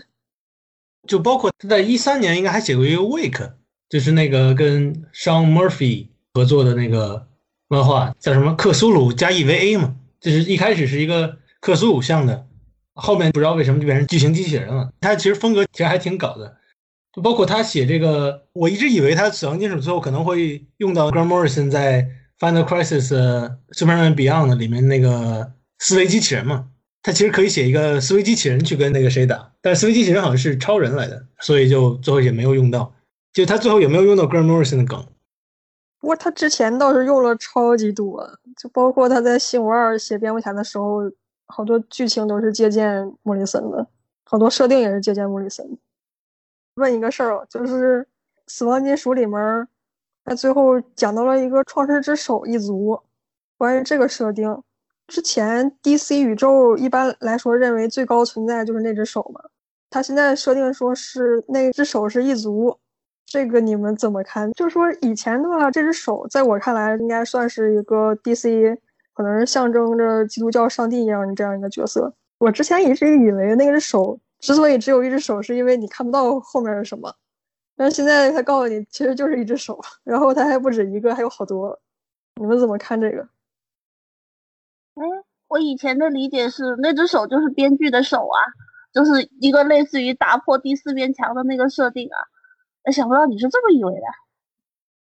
但是不管怎么样，反正现在就感觉逼格一下子就下去了，就一下子就从那种三次元又掉回到二次元的感觉，反正这肯定是个败笔了。就这个手这个梗，其实在 DC 用的还蛮多的吧？最早就是绿灯侠里头，就是 Corona 的这个起源里头就应该提到过这个手，然后后面在 CUIE 的时候也提到过这个梗，就是 Corona 在观测到这个手的时候，引发多元宇宙的分裂，创造了反物质宇宙。在 CUIE 的时候，就是无限地球危机，这个时候他的这个手是最后就是反监视者把手伸进去变成了一个手嘛。再后面在零五年、零六年的无限危机，就是 Jeff Jones 写的那个大事件的时候，那个手变成了重启前地球三的小亚历山大卢瑟的那个手嘛。包括后面在新五十二的时候，初登之怒的时候，那个手是 First Lantern，就是那个 Volsum 是是怎么发音吗？就是初登那个中文翻译一般叫霍荣 Volsum，对，啊，对对对，就就一登大师嘛，以前正八叫他一登大师，他的手，Scott Snyder 在他的这个正义联盟里头。写说这个创世之手是这个女神的，她最开始用这个六种负向的危机能量创造了多元宇宙，然后后面她的一族从那个全能宇宙，就他们一族实际上是在全能宇宙里头到处创造多元宇宙，但是一般是负责创造多元宇宙的人是会在创造完多元宇宙，他的职责就完了，他就会死在这个多元宇宙里头。但是这个女神她的目的不一样，她是创造这个多元宇宙是作为武器的。但是我们最后也不知道这个是怎么作为武器的，但是他就是用七种黑暗能量创造了一个作为武器的这个多元宇宙。所以在那个应该是他的正义联盟有一期是叫第一次危机，叫 First Crisis，好像是，就是说他创造出来三兄弟是世界锻造者、监视者和反监视者，他们三个二五仔去报官了，去告诉这个全能宇宙里的其他的这个女神的同族说我们妈搞事情，她贪污。反正他上报了，然后起源判官们那个时候他还叫起源判官们说这个他们是跟起源有关系，但是到最后死亡金属的时候就后来就没有提这事情，他们那时候叫起源的判官们，然后这个判官们就送来了一只这个巨鹰，巨鹰就把女神和他的军团，他的军团实际上是地球人，他的地球人是人类和火星人的合体，然后就变成了起源墙上那些神们，他这个设定就是这样的，就是他起源墙上的神们实际上是。女神的军团都是地球人，但是他们就能变成那样。人类最后就是应该能够成长成那个样子，但是这个全来的这个巨婴就是就一招秒了，就把他给封印到墙里了。然后 Scott Snyder 就很尬的一点就是，他又设定说这个女神在起源墙里头，就通过这个古神的低语一直在影响着这个多元宇宙的发展。什么反监视者的无限地球危机也是也是女神的低语，达克赛德去最终危机也是女神的低语，就全都是他的低语。他的目的就是为了从起源墙里出来，但是最后这个人物又很尬，他就打了一半就被狂笑给秒掉了。哦，对，还有《天地大重奏》里头，这个突然给忘了，Grant Morrison 是写的这个虚空之手嘛，他也是用的这个手的梗。Grant Morrison 他其实写到 My hand is empty，然后实际上他后面在跟 IGN 的访谈里头应该是解释过，说他实际上是说读者看完漫画把漫画放下，然后手就空了，所以是 My hand is empty。但是后面后面有很逗的一点，就是大家看到那个 GLA 一百二十三期，就是 Carrie Bates，他有一期穿越到漫画里去了，然后 Carrie Bates 那个封面上写的是 Empty-handed and alone，然后 f o r t r a n 上的 Hyper Crisis 的理论家就说，这样他有可能就是虚空之手。对对对对，卡莱说的是老版本的 GLA 吧？就是前阵子我推荐的那个 Carrie Bates，里面是有一个这么个剧情。就里面讲到他 Carrie Bates 本人，就是说他是虚空之手。S S 写的剧情怎么这么像辉夜和六道仙人啊？如果是别人的话，我可能会说这是巧合；如果是 S S，我会说他一定是看过了。但是辉夜至少不是被大筒木一族给查水表的嘛？他不是被大筒木一族给双规的嘛？他是直接被封印了嘛？这这个很尴尬。三个监视者其实什么也没干，就光是报关了。现在起源墙也是碎了。那未来的话，这一块会如何发展呢？Bendis 他本身在写超人和动作漫画的时候，就应该提到过，说 Bendis 在写超人的时候，他一直写那个是 Stars 吧，就一直在做多元宇宙的研究，所以他其实观测到有多元宇宙之外还有多元宇宙，就实际上在 Scott Snyder 这个剧情之前就已经提到过那一点了，包括那个 Naomi 就可能是来自五十二个宇宙之外的多元宇宙的。所以我觉得 Bendis 写的有时候节奏不是很快，但他信息量确实很大的。主要是吧，我就忍不住会想，那他在外面是什么呢？Grant Morrison 好像在访谈里头说，他提议给 Scott Snyder 是在金属最后他们会打破起源墙，然后看到对面的是 Silver Surfer，就是来自 Marvel 的银色滑翔者可。以，可以，可以。这个说法好像是真的吧？就是起源墙背后是漫威，这个说法一直都有吧？有的有的，Morrison 他本身设定是在《天下大重奏》的时候，他是说想象一个香槟杯子，然后在里面有很多气泡，每个气泡都是一个多元宇宙，里面有的是 DC，有的是漫威，有的是 Image，他应该是那么解释 Hyper Time 的，好像是。他当时也是有一个无限多元宇宙的设定的。我记得《末日众生》里面提到一嘴，就是说未来多少年以后，有一个叫 Thor，还有一个绿色的巨人来到了 DC 宇宙，就是有这么一句台词吧？这个你们怎么看？因为这句台词拿掉，完全不会影响《末日众生》它整个故事。然后他加这一句，按照我们理解，他怎么看怎么像是在说漫威，对吧？呃，你们怎么理解呢？那是不是玩梗吗？那是 Jeff Jones 在玩梗。他说 Secret Crisis 就 Secret Wars 和 DC 的传统的 Crisis 啊合起来是 Secret Crisis，出现的应该是一个是 Thor himself，一个是 Green Behemoth，就是那个绿色巨兽，就暗指是浩克嘛。他应该说二零三零年漫威和 DC 搞了一次 crossover，然后就托尔和绿巨人来到 DC 宇宙，然后绿巨人还不知道为什么把把毁灭日给打死了。我们在录这期节目之前，我就想大家会不会都在吐槽，所以我讲就讲一下它的优点吧。其实它优点还是是挺多的，他比较擅长那类悬疑的悬念的设置。其实看还是能看，就是大家我们作为读者的话，就平常心看看吧。因为你要太较真的话，你会发现 DC 现在整个规划就一塌糊涂，到最后话题还是会回到那个沉重的话题，所以就平常心看看吧。那要不我们按 Scott Snyder 他履历来评价一下他他的 DC 的作品得了。他在 DC 的话，应该就是呃，像黑镜，你们怎么看？就应该是还是 Dick Grayson 在穿着披风的时候，那个故事应该是讲小 James Gordon 他在搞事情嘛，包括把他姐的大腿给扎了啥的。那个算是迪克蝙蝠侠最好的故事之一了吧？其实我个人并不是特别喜欢他设定的小詹姆斯·戈登这个角色。迪克蝙蝠侠不是 Grant Morrison 写那个蝙蝠侠与罗宾嘛？我觉得他那个好多还挺有意思的，但是就挺白银年代的。Grant Morrison 他本身风格好像有点是现代化白银年代的，然后像那个黑镜那个写的好像就比较悬疑的那个感觉似的。Scott Snyder 好像有个特点就是他很喜欢写这种本性就很邪恶的这种，当然小 James 戈登好像他并没有屈服于本性邪恶似的。然后但像他的沼泽怪物里头写的那个 Abigail 的弟弟就是屈服于本性，然后就跟着 Rot 就一块去搞事情去了。后面的这个罗宾王也是，Scott Snyder 对这种人物好像就有种喜好似的，不知道是因为他的这个恐怖悬疑的这个这个根源在这儿。那他新五十二的蝙蝠侠呢？你们怎么觉得？首先，他这个新五十二蝙蝠侠娱乐性做的是很不错的，然后也是当日销量最高的，甚至可以说得上几十年来让蝙蝠侠销量变得那么高的一个组合，编剧和画师组合，他和 GC 两个人。故事看的时候也是觉得蛮好看的，但是我还是觉得他这个感觉就像是把莫里森的蝙蝠侠翻了一个娱乐性更强的一个版本。我知道卡莱可能看《新五十二蝙蝠侠》一般，我觉得其实还好啊，我觉得他那个像《猫头鹰法庭》其实还不错的，然后终局可能还行吧，对，其他部分我觉得就那么回事吧。但其实就是能看出他的一些个人风格吧。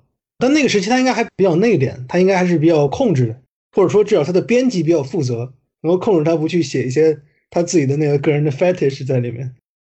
你不觉得他的《猫头鹰法庭》特别像莫里森的《黑手套》吗？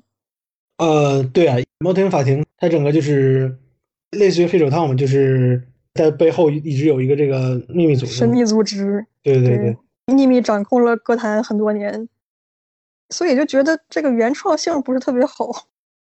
原创性上确实差一点。他的整个蝙蝠侠的这个连载肯定是看了很多 Morrison 的作品，所以他整个这个基调都是基于 Morrison 的作品。像猫头法庭可能是像黑手套了，像后面小丑啊跟他的对决就是有这方面因素。他有一个故事是小丑跟蝙蝠侠在水坝上决战的那个灭族之灾吧？对，那个故事大决战那个部分就有点像 Ed Brubaker 写的《狂笑之人》。《狂笑之人》他最后是蝙蝠侠和小丑最后在水坝上展开了一个决战，就是感觉这两者最后有点像。其实我觉得这事儿你们应该找采菊，他不是蝙蝠侠粉吗？蝙蝠侠粉，他明天要答辩，今天来不了。然后后面好像 Scott Snyder 还跟那个像 JT 四他们搞过周刊连载，就 Batman Eternal 蝙蝠侠永恒吧，还有 Batman and Robin Eternal 蝙蝠侠和罗宾永恒。但可能 Scott Snyder 没有每期都写，但那个好像是周刊连载是吧？嗯，然后也不好看，听着不太好看。后面还有蝙蝠侠全明星呢，全明星感觉就是 杜克主场嘛。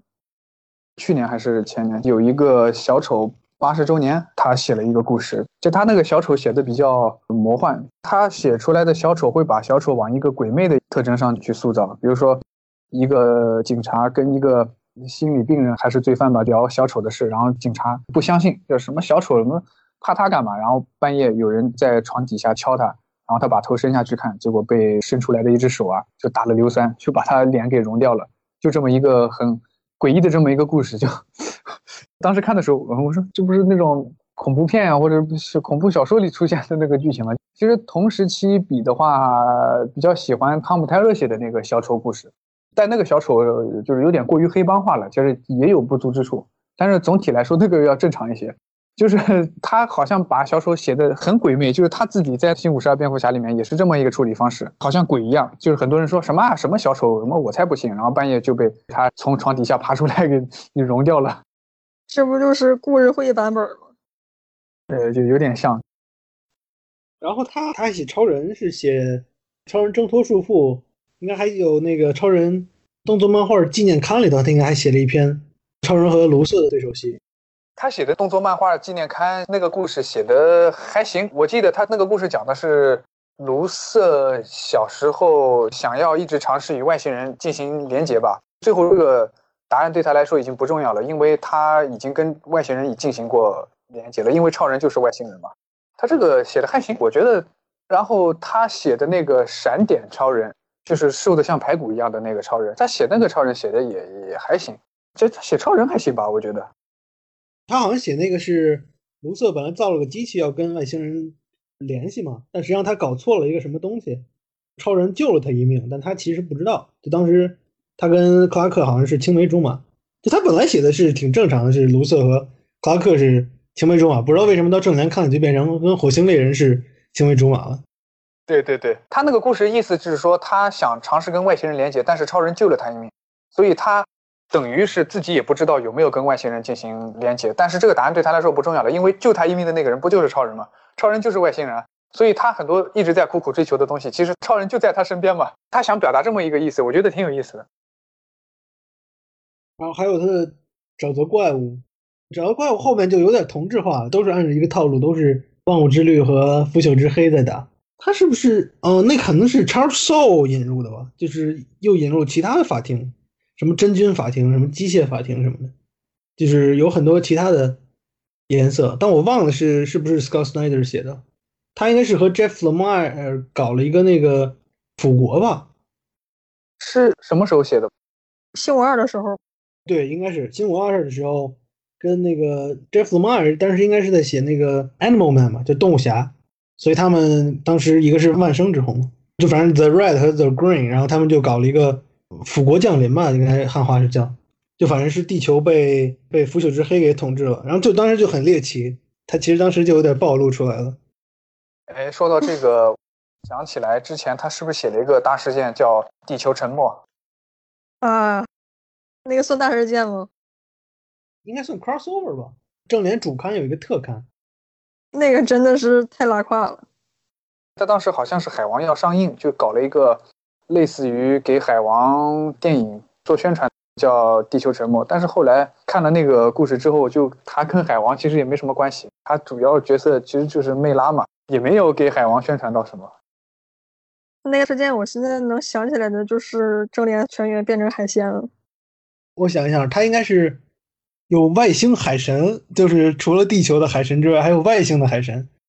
当初是外星海神本来是来地球是寻求帮助的，但是被波塞冬给坑了，所以多年之后，因为卢瑟在释放那个黑暗能量嘛，就把他们从众神墓地给释放出来了。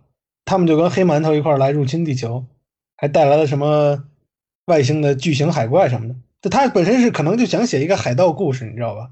就他这个人是很喜欢写这种风格故事的，所以他把那个正联全都搞成了海盗造型，海王变成了一个什么连接万物生命力的连接点，它是一个 life force 的一个载体。敌方用的是那个灭绝之泪，还是叫什么 tear of extinction 是死亡之力的载体？就他为了这个符合他那个七种力的设定，用的有点尴尬，我觉得其实。亏你还记得剧情，你真不错。我是 就记得一点点了，我就记得他大概是外星海神，但是因为什么要跟正联打，我一点想不起来了。他写的也不好看，关键是。对，主要他的正联刊整体就有点算高开低走嘛，因为他第一个篇章我觉得写的还是可以的。S S 之前有一个采访嘛，说他明确提到了自己的时间线更正统，从金属到正义不在，再到正联。然后死亡金属，言外之意就是其他人搞的那些设定冲突的话，如果有冲突就以他的为准嘛。他说这话比较搞笑的就是他自己也在冲突。不过现在确实是因为未来将会由他的死亡金属引出五 G 嘛，就是现在的叫未来泰。还有一个就是死亡金属的编辑叫 Marie Javis，也是现在的 DC 编辑部新老大，所以所以他可能会比较。推 Snyder 这些东西，Snyder 也在访谈里面说了，说他们两个都很喜欢新闻二，就是未来可能会往新闻二那个方向靠拢。Scott Snyder 他跟编辑部的关系好像还不错的样子，他有点编辑部的 Golden Boy，有点像 Marvel 现在那边强推 Donny Case 一样，就是他想写什么，编辑部基本上都会给他过的样子。他以后会有一个握力的项目，就看他以后怎么写吧。反正现在握力待遇确实不怎么样，有的写总比没有好吧。这倒是，他去年的时候就是说，未来他不会再写主线了，可能是要退到黑标去。然后现在他参与写了《Infinite Frontier》第零期，然后他也说了，这个未来是由他参与塑造的。那你觉得他？在未来对 DC 的参与会不会增多呢？因为之前他那么说退出主线，可能是因为跟 DED 关系不好之类的。我觉得以后他可能会参与比较多吧，因为无尽编辑吧第零期这个其实对以后的设定整合还是比较重要的。他很多编辑都参与了，好像 Bendis 啊、什么 Philip 啊、Jeff Jones 好像都在其中吧。总的来说，这个刊确实很重要。他会对未来有参与，这是肯定的。那你们觉得 Scott Snyder 他对一些人物的塑造怎么样？就像什么再说了，然后卢瑟了什么的，很烂，超级烂。我觉得也分作品吧。如果是挣脱束缚里的那个卢瑟的话，其实还可以，对吧？你像他那个动作特刊里写的那个卢瑟也还可以。如果是他写的正联里的卢瑟的话，会觉得有时候会奇怪，因为他有时候会。降低一些档次，比如说，我记得卢瑟是不是跟那个火星猎人合体之后，还执着于这种拥有力量的感觉？我觉得这样写就不太好，因为卢瑟你要往好了写的话，因为卢瑟他其实对超人不仅仅是嫉妒他拥有神力嘛，他更多的是觉得自己站在人类的红方，然后超人只是一个非人类，他站在黑方，他就是有这么一个理念。但是有时候他写的太光怪陆离之后，就会把这个观念给抛弃了。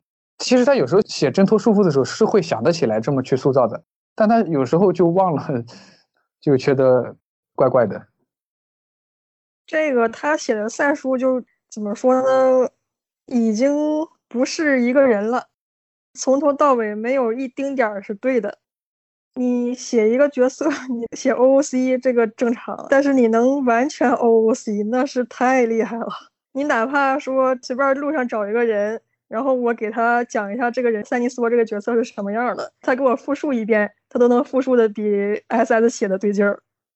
他写的这个角色就是干上脸就已经完全没有人能认出来这是三体错了。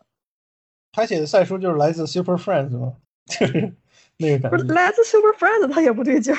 关键是，那就是来自机器鸡。那这可以。你看，还是很还原的吧？他第一个篇章还写的那个所谓的那个是叫紫外线光谱吗紫外？Ultraviolet。线灯，那个设定到现在也不知道它干嘛用的。它不用那设定，它一样能写，对吧？对他第一个篇章还写的那个东西，还有一个灯兽之类的，就有一个什么黑暗星系，后面就也给忘了。还有个紫外线军团，现在也忘了。感觉他写着写着就老忘各种东西，就他可能又有新的想法了，然后就把旧的就给丢掉了。疯狂吃书这一点是不是跟日漫学的？连载着连载着跟原来就不一样了。他写东西很多都是开始特别唬人，感觉哎呀用了这么多设定，肯定是对 DC 历史特别了解。但是你仔细一看，他其实也并不了解，写的乱七八糟。我觉得他的正义联盟的评价应该是前七期还可以，后面海王篇有点拉胯，后面火星猎人追求什么真相那篇也挺拉胯的。然后六维篇挺好的，因为是写超人的，就他的超人篇章好像是在正联里最好的。然后后面开始所谓的恶棍之年之后，又一直挺拉胯的。然后最搞的还是后面写那个这毁灭战争就怪怪的，因为就还有那个反监视者大喊什么“妈妈救我”，这个就那还有反监视者说这一次我要站在正义一边，我就感觉他后面就有点乱写的那感觉，就是先是。反监视者说：“我要站在正义一边。”他妈来了之后说：“我把反生命给你。”然后 他就二五仔的说要当场宣誓忠诚了。之后，然后他又大喊：“妈妈救我！”然后他妈就往这扔了个星球。然后那个世界锻造者就大喊说：“你妈扔一星球要把我们都砸死了！”就 他这个剧情就很搞，就不知道他在写什么。想想还是蛮 蛮好玩的，有点像机器机那个。我觉得他本意是想写的挺燃的，因为当时是世界锻造者什么英勇就义，开了一个门把英女他们送回地球，然后用正义综合体的力量把女神给封印了。但是就写出来就很搞，因为就反监视者大喊一声“妈妈救我”，然后女神就扔过来一个地球，应该是平行宇宙的一个宇宙吧，就是把地球给扔过来了。因为 DC 本身设定是所有地球在同一个空间，按照不同的频率震动，最基本的设定。然后 Morrison 他提到过，就那个那个船。那个飞行器，呃，叫什么来着？就反正是个就能多元宇宙移动的那个船，是 Nick Wooten 用的那个船，是通过音乐嘛，它能调这种频率，所以能在多元宇宙之间跑嘛。然后就他那会儿就变成直接 抓了个地球就给扔过来了，也挺有意思的。六维和当年有一部索尼一部动画片叫《蜘蛛侠平行宇宙》，是那个迈尔斯本迪斯的那个迈尔斯改编，是哪个先出来？记得好像是蜘蛛侠先出的，呃，应该是因为平行宇宙是，因为动画是一八年出，一八年。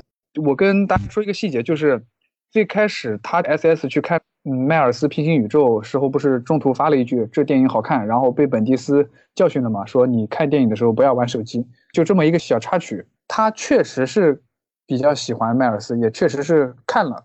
然后回来之后，他在漫画里面写了一个情节，就是超人搭着那个蝙蝠侠的肩膀。他那个其实是在搞一个电影里面迈尔斯搭着格温的肩膀嘛。他其实是在致敬那个地方。就他确实是去电影院看了，然后把那个东西写到漫画里去了。就那个我不知道你们注意到没有，蛮搞笑的。那个画面现在是我的电脑桌面了。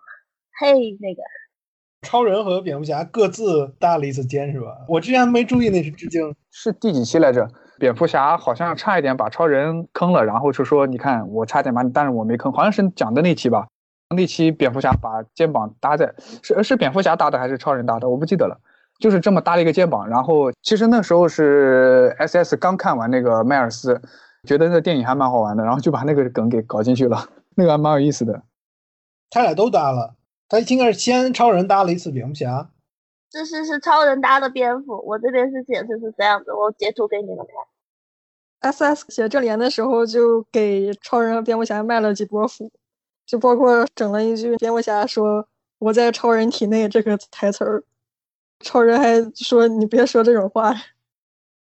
哦，应该就是第一篇吧，第一期到第七期的时候，那篇其实还挺有意思的，就是说超人和火星猎人深入总合体，然后怕变异，所以。蝙蝠侠和谁英女都用那个原子侠的技术，在他们体内帮他们清除什么变异的细胞什么的。但是后面就就他有的想法还挺有意思的，但是就是好多时候执行的都不是很好，一般都是有想法，执行力就怪怪的。他把那个电影大肩膀那个梗写进去倒没什么问题，我觉得就是一些流行梗用一下，其实也挺好的嘛。就我当初看他写六维篇的时候，我觉得是一个就很不错的一个承上启下嘛。他一开始交代了一个很宏大的背景，包括什么创世之手一族在全能宇宙里头到处制造多元宇宙，然后如果他们要是漂流，他们的多元宇宙现在脱离了原有的位置，再漂流到起源的那个彼岸还是什么？然后包括六维空间本来是他们要用来阻止女神的地方，还有那个六维是什么多元宇宙的控制室，包括高于什么五维宇宙，设定就很宏大，剧情也写的还可以，就是他们在那个世界锻造者创造的完美多元宇宙里头，发现那个有一个超级大的新的天启星，用来关押所有的罪犯，其他的地方全都和平了。这个多元宇宙曾经发生过一场这个大战，然后他们就用那个蝙蝠侠的机器。找到了所有会选择毁灭的人，然后把他们全都给抓了。当初还觉得他这剧情其实还挺有张力的，但是后面就对吧？他自己都不知道自己怎么写出来这么有张力的剧情。应该说是设定挺有张力的，但是剧情不行。六维那个故事，你们不觉得蝙蝠侠被写的特别糟吗？我看的时候就觉得写的特别表。我能感觉到他是努力的在写蝙蝠侠特别厉害，然后蝙蝠侠最终还是相信他的同伴这些方面的东西，但是他呈现出来的给人感觉特别糟。可能是有一点，就蝙蝠侠明明就把超人坑了，然后还非得说他相信超人一定能够找回这条路。但是超人最后很燃就行了，祖孙三代全，对吧？跟龙珠一样，对吧？多多多燃。但他写的。很多地方给我一种特别刻意的感觉，祖孙三代全这段就是燃到没？看到没？我在努力的让你燃起来。包括死亡金属最后一期啊，感觉就是拼命的把 hope 把希望拍在你脸上，拼命的在刻意说我们要光明美好，呈现出来的给人感觉就是特别刻意。就感觉是他对于写故事这件事情已经变成了一份工作，而不是说我真正想要表达他的表达现在。就掺了很多的东西在里面，就太刻意了。龙珠、火影、钢炼，你看看，还有一拳超人，你想想看，还有死神，还有小英雄，还有还有灵能和小排球。是的，我就是想要把我喜欢的都加进去。作者在表达的时候是认真的在表达自我，他们自己是认同这些表达的东西的。但是 S S 很明显，他其实心里并不认同，他就是在耍技巧、玩花活，然后。还被读者看出来了，就很讨厌这种感觉。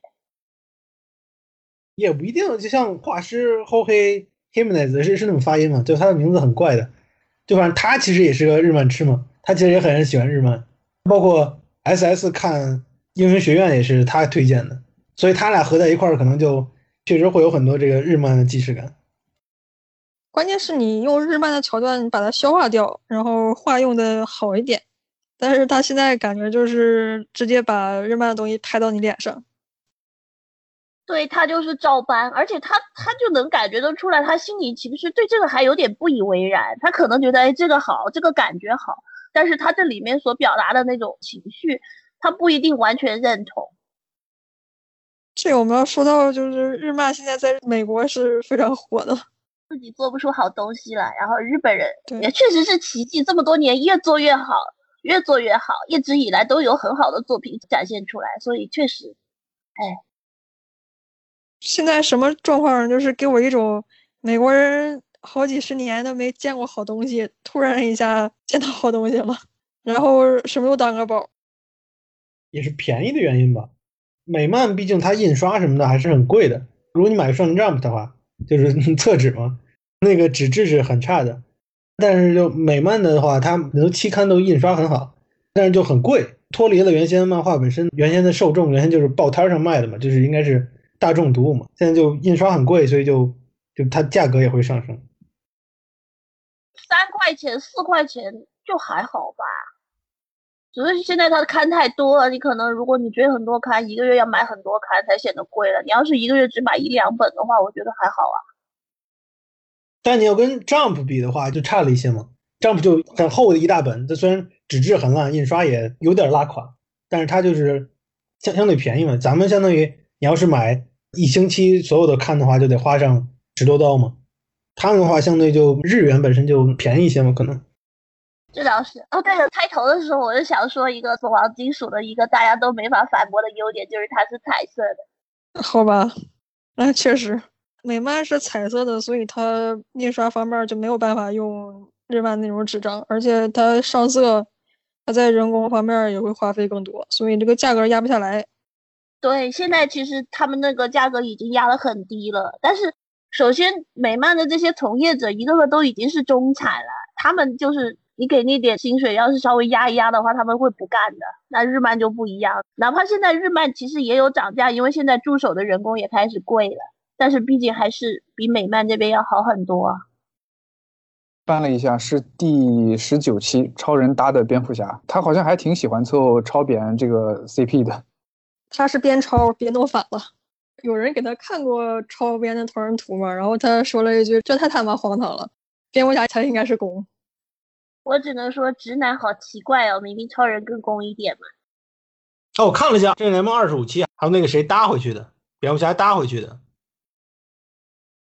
哦，我想了一下，花火之前说那个他们这一代编剧都很喜欢搞解构，然后正好想了一下，死亡金属 SS 它给定义的就是一次反危机，然后我觉得确实是，他可能就是想解构危机这个大事件这个东西，所以他搞了很多这个 meta 的 commentary 在里面，但其实他搞出来的就有点尬，就你们怎么觉得？他本身有点想写 meta 的样子，但是我觉得他写的就不是很不是很好。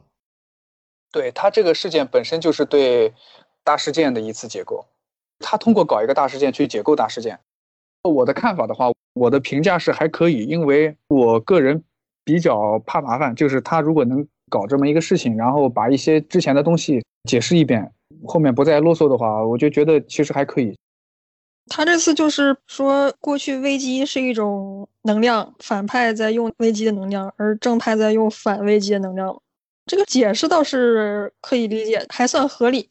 但是，第一，他实行的不好；第二，他这么做等于是把过去所有大事件全都划到他自己的体系下了。这可以说是一个非常有野心的做法。但同时，怎么说呢？我群里有一个朋友评价，就是这是贪天之功。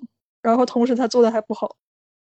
就他一个大事件，反正也涵盖了之前三个大事件。他用了无限地球危机的反监视者，最终危机用的是。达克赛德无限危机用的是至尊小超人，但是他就是达克赛德和反监视者都写的很很很怪，就我也不知道他想解构的是什么。他好像就是他的解构的点好像就在于说，过去的大事件都是专注于这一点，就是说大事件是在搞重启，所以是专注这一点，然后只着眼现在。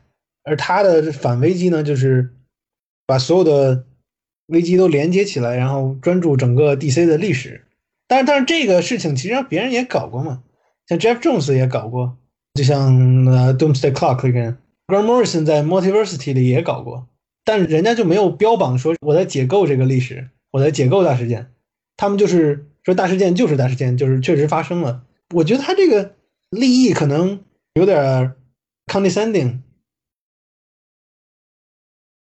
哦，然后说到那个手，好像原先起源墙的 Jack Kirby 的原先的那个 New Gods 里面那个在起源墙上写字的那个燃烧的手，Grant Morrison 在《天下重奏》里头解释的是那个也是虚空之手在写。现在 Scott Snyder 后面的这个剧情就完全没有解释这个点，然后新神就直接在年刊里头就突然就团灭了，就没有任何解释的新神一族就团灭了，然后只有达克赛德和奥利安吧。他们两个活下来了。你们有人看《正联盟奥德赛》吗？我那时候有杰西卡在里面，我看了一下。因为我觉得他里头写杰西卡还写的有一点新意，就 Dan Abnett 他写杰西卡，就他后面跟达克赛德打完之后，他的戒指被融合了那个奥米加能量嘛。他后面就不是用绿灯戒，他用的都是奥米加能量。我觉得他那个还写的有点意思，因为因为现在绿灯实在太他妈多了，都没有什么特质了，就后面出了绿灯全他妈都是绿灯，跟前面没有任何的这个区别。我觉得美漫本身它应该有一个特点，就是大家都有不同的这个能力来源嘛，就有人是用魔法，有人是用这个神速力，有人是用什么感情能量，对吧？就像阿兰达的，他本身就跟绿灯军团他们的能量不太一样嘛。后面的绿灯其实可以不出绿灯军团，就为什么全都要把大家都加到绿灯军团？所以我觉得杰西卡在那个里头用奥米加能量还挺有意思的。但是以后还会给他改回去啊。差不多的话就总结一下，结束吧。那大韩先来吧，给四分吧。大韩好温柔啊！如果十分满分的话，我给三分吧。这三分都是给鹅神的。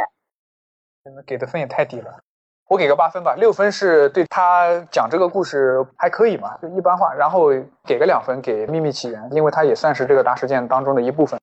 所以我就给个八分吧。我给个七分吧，因为我很喜欢非常九十年代的这个造型。剧情无所谓的，就造型好看就完事儿了。死亡金属我感觉就是首先第一它不好看，故事不好看，然后看的让我觉得不爽。还有就是美漫一个很重要的地方就是它卖角色嘛，然后这里面的角色也是面目模糊，就是看不出来它本身的个性，甚至有的外观都不一样了，所以。看完整体给人感觉就像是吃了一碗生米，特别不舒服。啊，你这么说完，我感觉我要改分了。我觉得应该给个五分吧。就我突然想起来，就挺气的。就他好多地方都烂尾了。那他正义联盟里本身提到那个星侠，就把星侠这个人物给 Will Payton 给搞回来了嘛。但实际上他就写的就是搞得就像 Hickman 写星标一样，后面就被秒了，然后也没有写后面的剧情。英语这条线也坑掉了。他们都挺坑的，就现在想想有感觉有点气了，所以就不想给他分了。现在只有花火坚持高分了。其实支线还有一个要夸的地方，就是马克韦德写了一个叫《超人明日之子》，也是在死亡金属的那个体系里面。他是在支线叫《The Last Stories》的里面，这个我觉得光是凭这一本，人都要给这个故事就整个死亡金属正面的一个鼓励。为什么？因为他。是马克·韦德时隔十多年以来第一次去写超人，再次写超人这个故事，而且标题用的也是《明日之子》。其实我看的时候是非常感动的，更何况后面 Jeff Jones 又写了一个《Sacred Origin》了。光是这两篇支线，我觉得整个死亡金属你就不能给不及格分了。这两篇已经，我觉得已经把分拉回来了，对吧？其他的如果他随便写个五分六分，其实就已经可以达到七八分的水平了。我是这么觉得。你的意思就是说，死亡金属的优点在死亡金属的支线，也就是死亡金属的优点是不是 S S 写的那一部分？平常心看也还好嘛。它的加分部分那肯定是马克·韦德和 Jeff Jones 那两篇，那这确确实写的是好。你们看那个《明日之子》那篇，就是《Last Story》，他写的那个超人。我在看《死亡金属》的时候，我会觉得这个超人是《死亡金属》这个特定故事里的超人。你让我放到别的故事体系里去，我会觉得很格格不入。但是我在看《The Last Story》的时候，就觉得马克·韦德写的那个超人，不管是什么造型，他不管变成熊样了，他做出来的事情、说出来的话，他就是超人啊！你觉得他任何违和感都没有？你觉得他就是换了个造型？马克·韦德就他真的很懂超人，他知道应该去说什么、做什么。就所以，我当时看的时候就完全没有很突兀的感觉。后面又出了一期《Secret Origin》，我觉得就是这两篇真的值了。Scott Snyder 写的，平常心看看。支线有几个比较好的，一个是《姐夫的秘密起源》，然后一个是就是那个《The Last Stories of the Disney Universe》，就是那个故事集，还有一个《Speed Metal》，就是 G.W 写的那个沃利的。这三个支线是我觉得不错的。然后这三个支线也是评分网上唯三七点五分以上的。是不是有一个叫沃伦·爱丽丝的？有他吗？没有他吗？那就是加斯·安妮斯。啊，Gus Ennis 写那个 Baby。我记得有一个 Gus Ennis 写的那个婴儿蝙蝠侠嘛。他那个本身就是恶搞方向的，所以他写的恶搞一点反而好评一点。那个不是恶搞，那个纯是嘲讽。Gus Ennis 写一个故事，基本上就是等于是把那一本短片里面的前面所有故事全都嘲讽了一遍。所以那个支线写的也还行，就是里面这几篇支线其实都是有亮点的，不管是 Gus Ennis 写的那个，还是那三篇，其实都挺不错的。所以他这个死亡金属主线只要能达到四五分，其实就够了。我跟你说，就不往这一看了。我跟你说，但是说实话，支线那些东西去掉主线，直接看也没有什么关系。呃，Last Stories 那个故事里面，二姐我写绿灯的那个 The Last Night 那个故事，我也挺喜欢的。哈尔把绿灯戒指给赛叔的那个故事，对，是有这么一个故事。对，那段比较有意思的一个事儿就是最后一页嘛，就说明天大决战了，明天我们可能都会死，然后所有人都在跟家人在一起，哈尔在跟赛叔在一起。我对 Last Story 比较意外的就是 Scott Snyder 他没有去写蝙蝠侠，他是写的泰坦，我不知道是他自己选择的，还是他在规划方面跟上面有冲突。应该是他自己选的吧，毕竟这个主线都是他写的了，大事件也是他主导的。还有什么要说的吗？没什么可说的，我们就结束吧。呃，那就到这里，跟大家说再见吧。录了好长时间，非常辛苦，也非常感谢卡莱能来我们唠嗑室做这一期节目，大家辛苦了，感谢收听，下期再见。过来玩哟，辛苦了，辛苦了。好，谢谢卡了，谢谢卡了，再见，再见，好。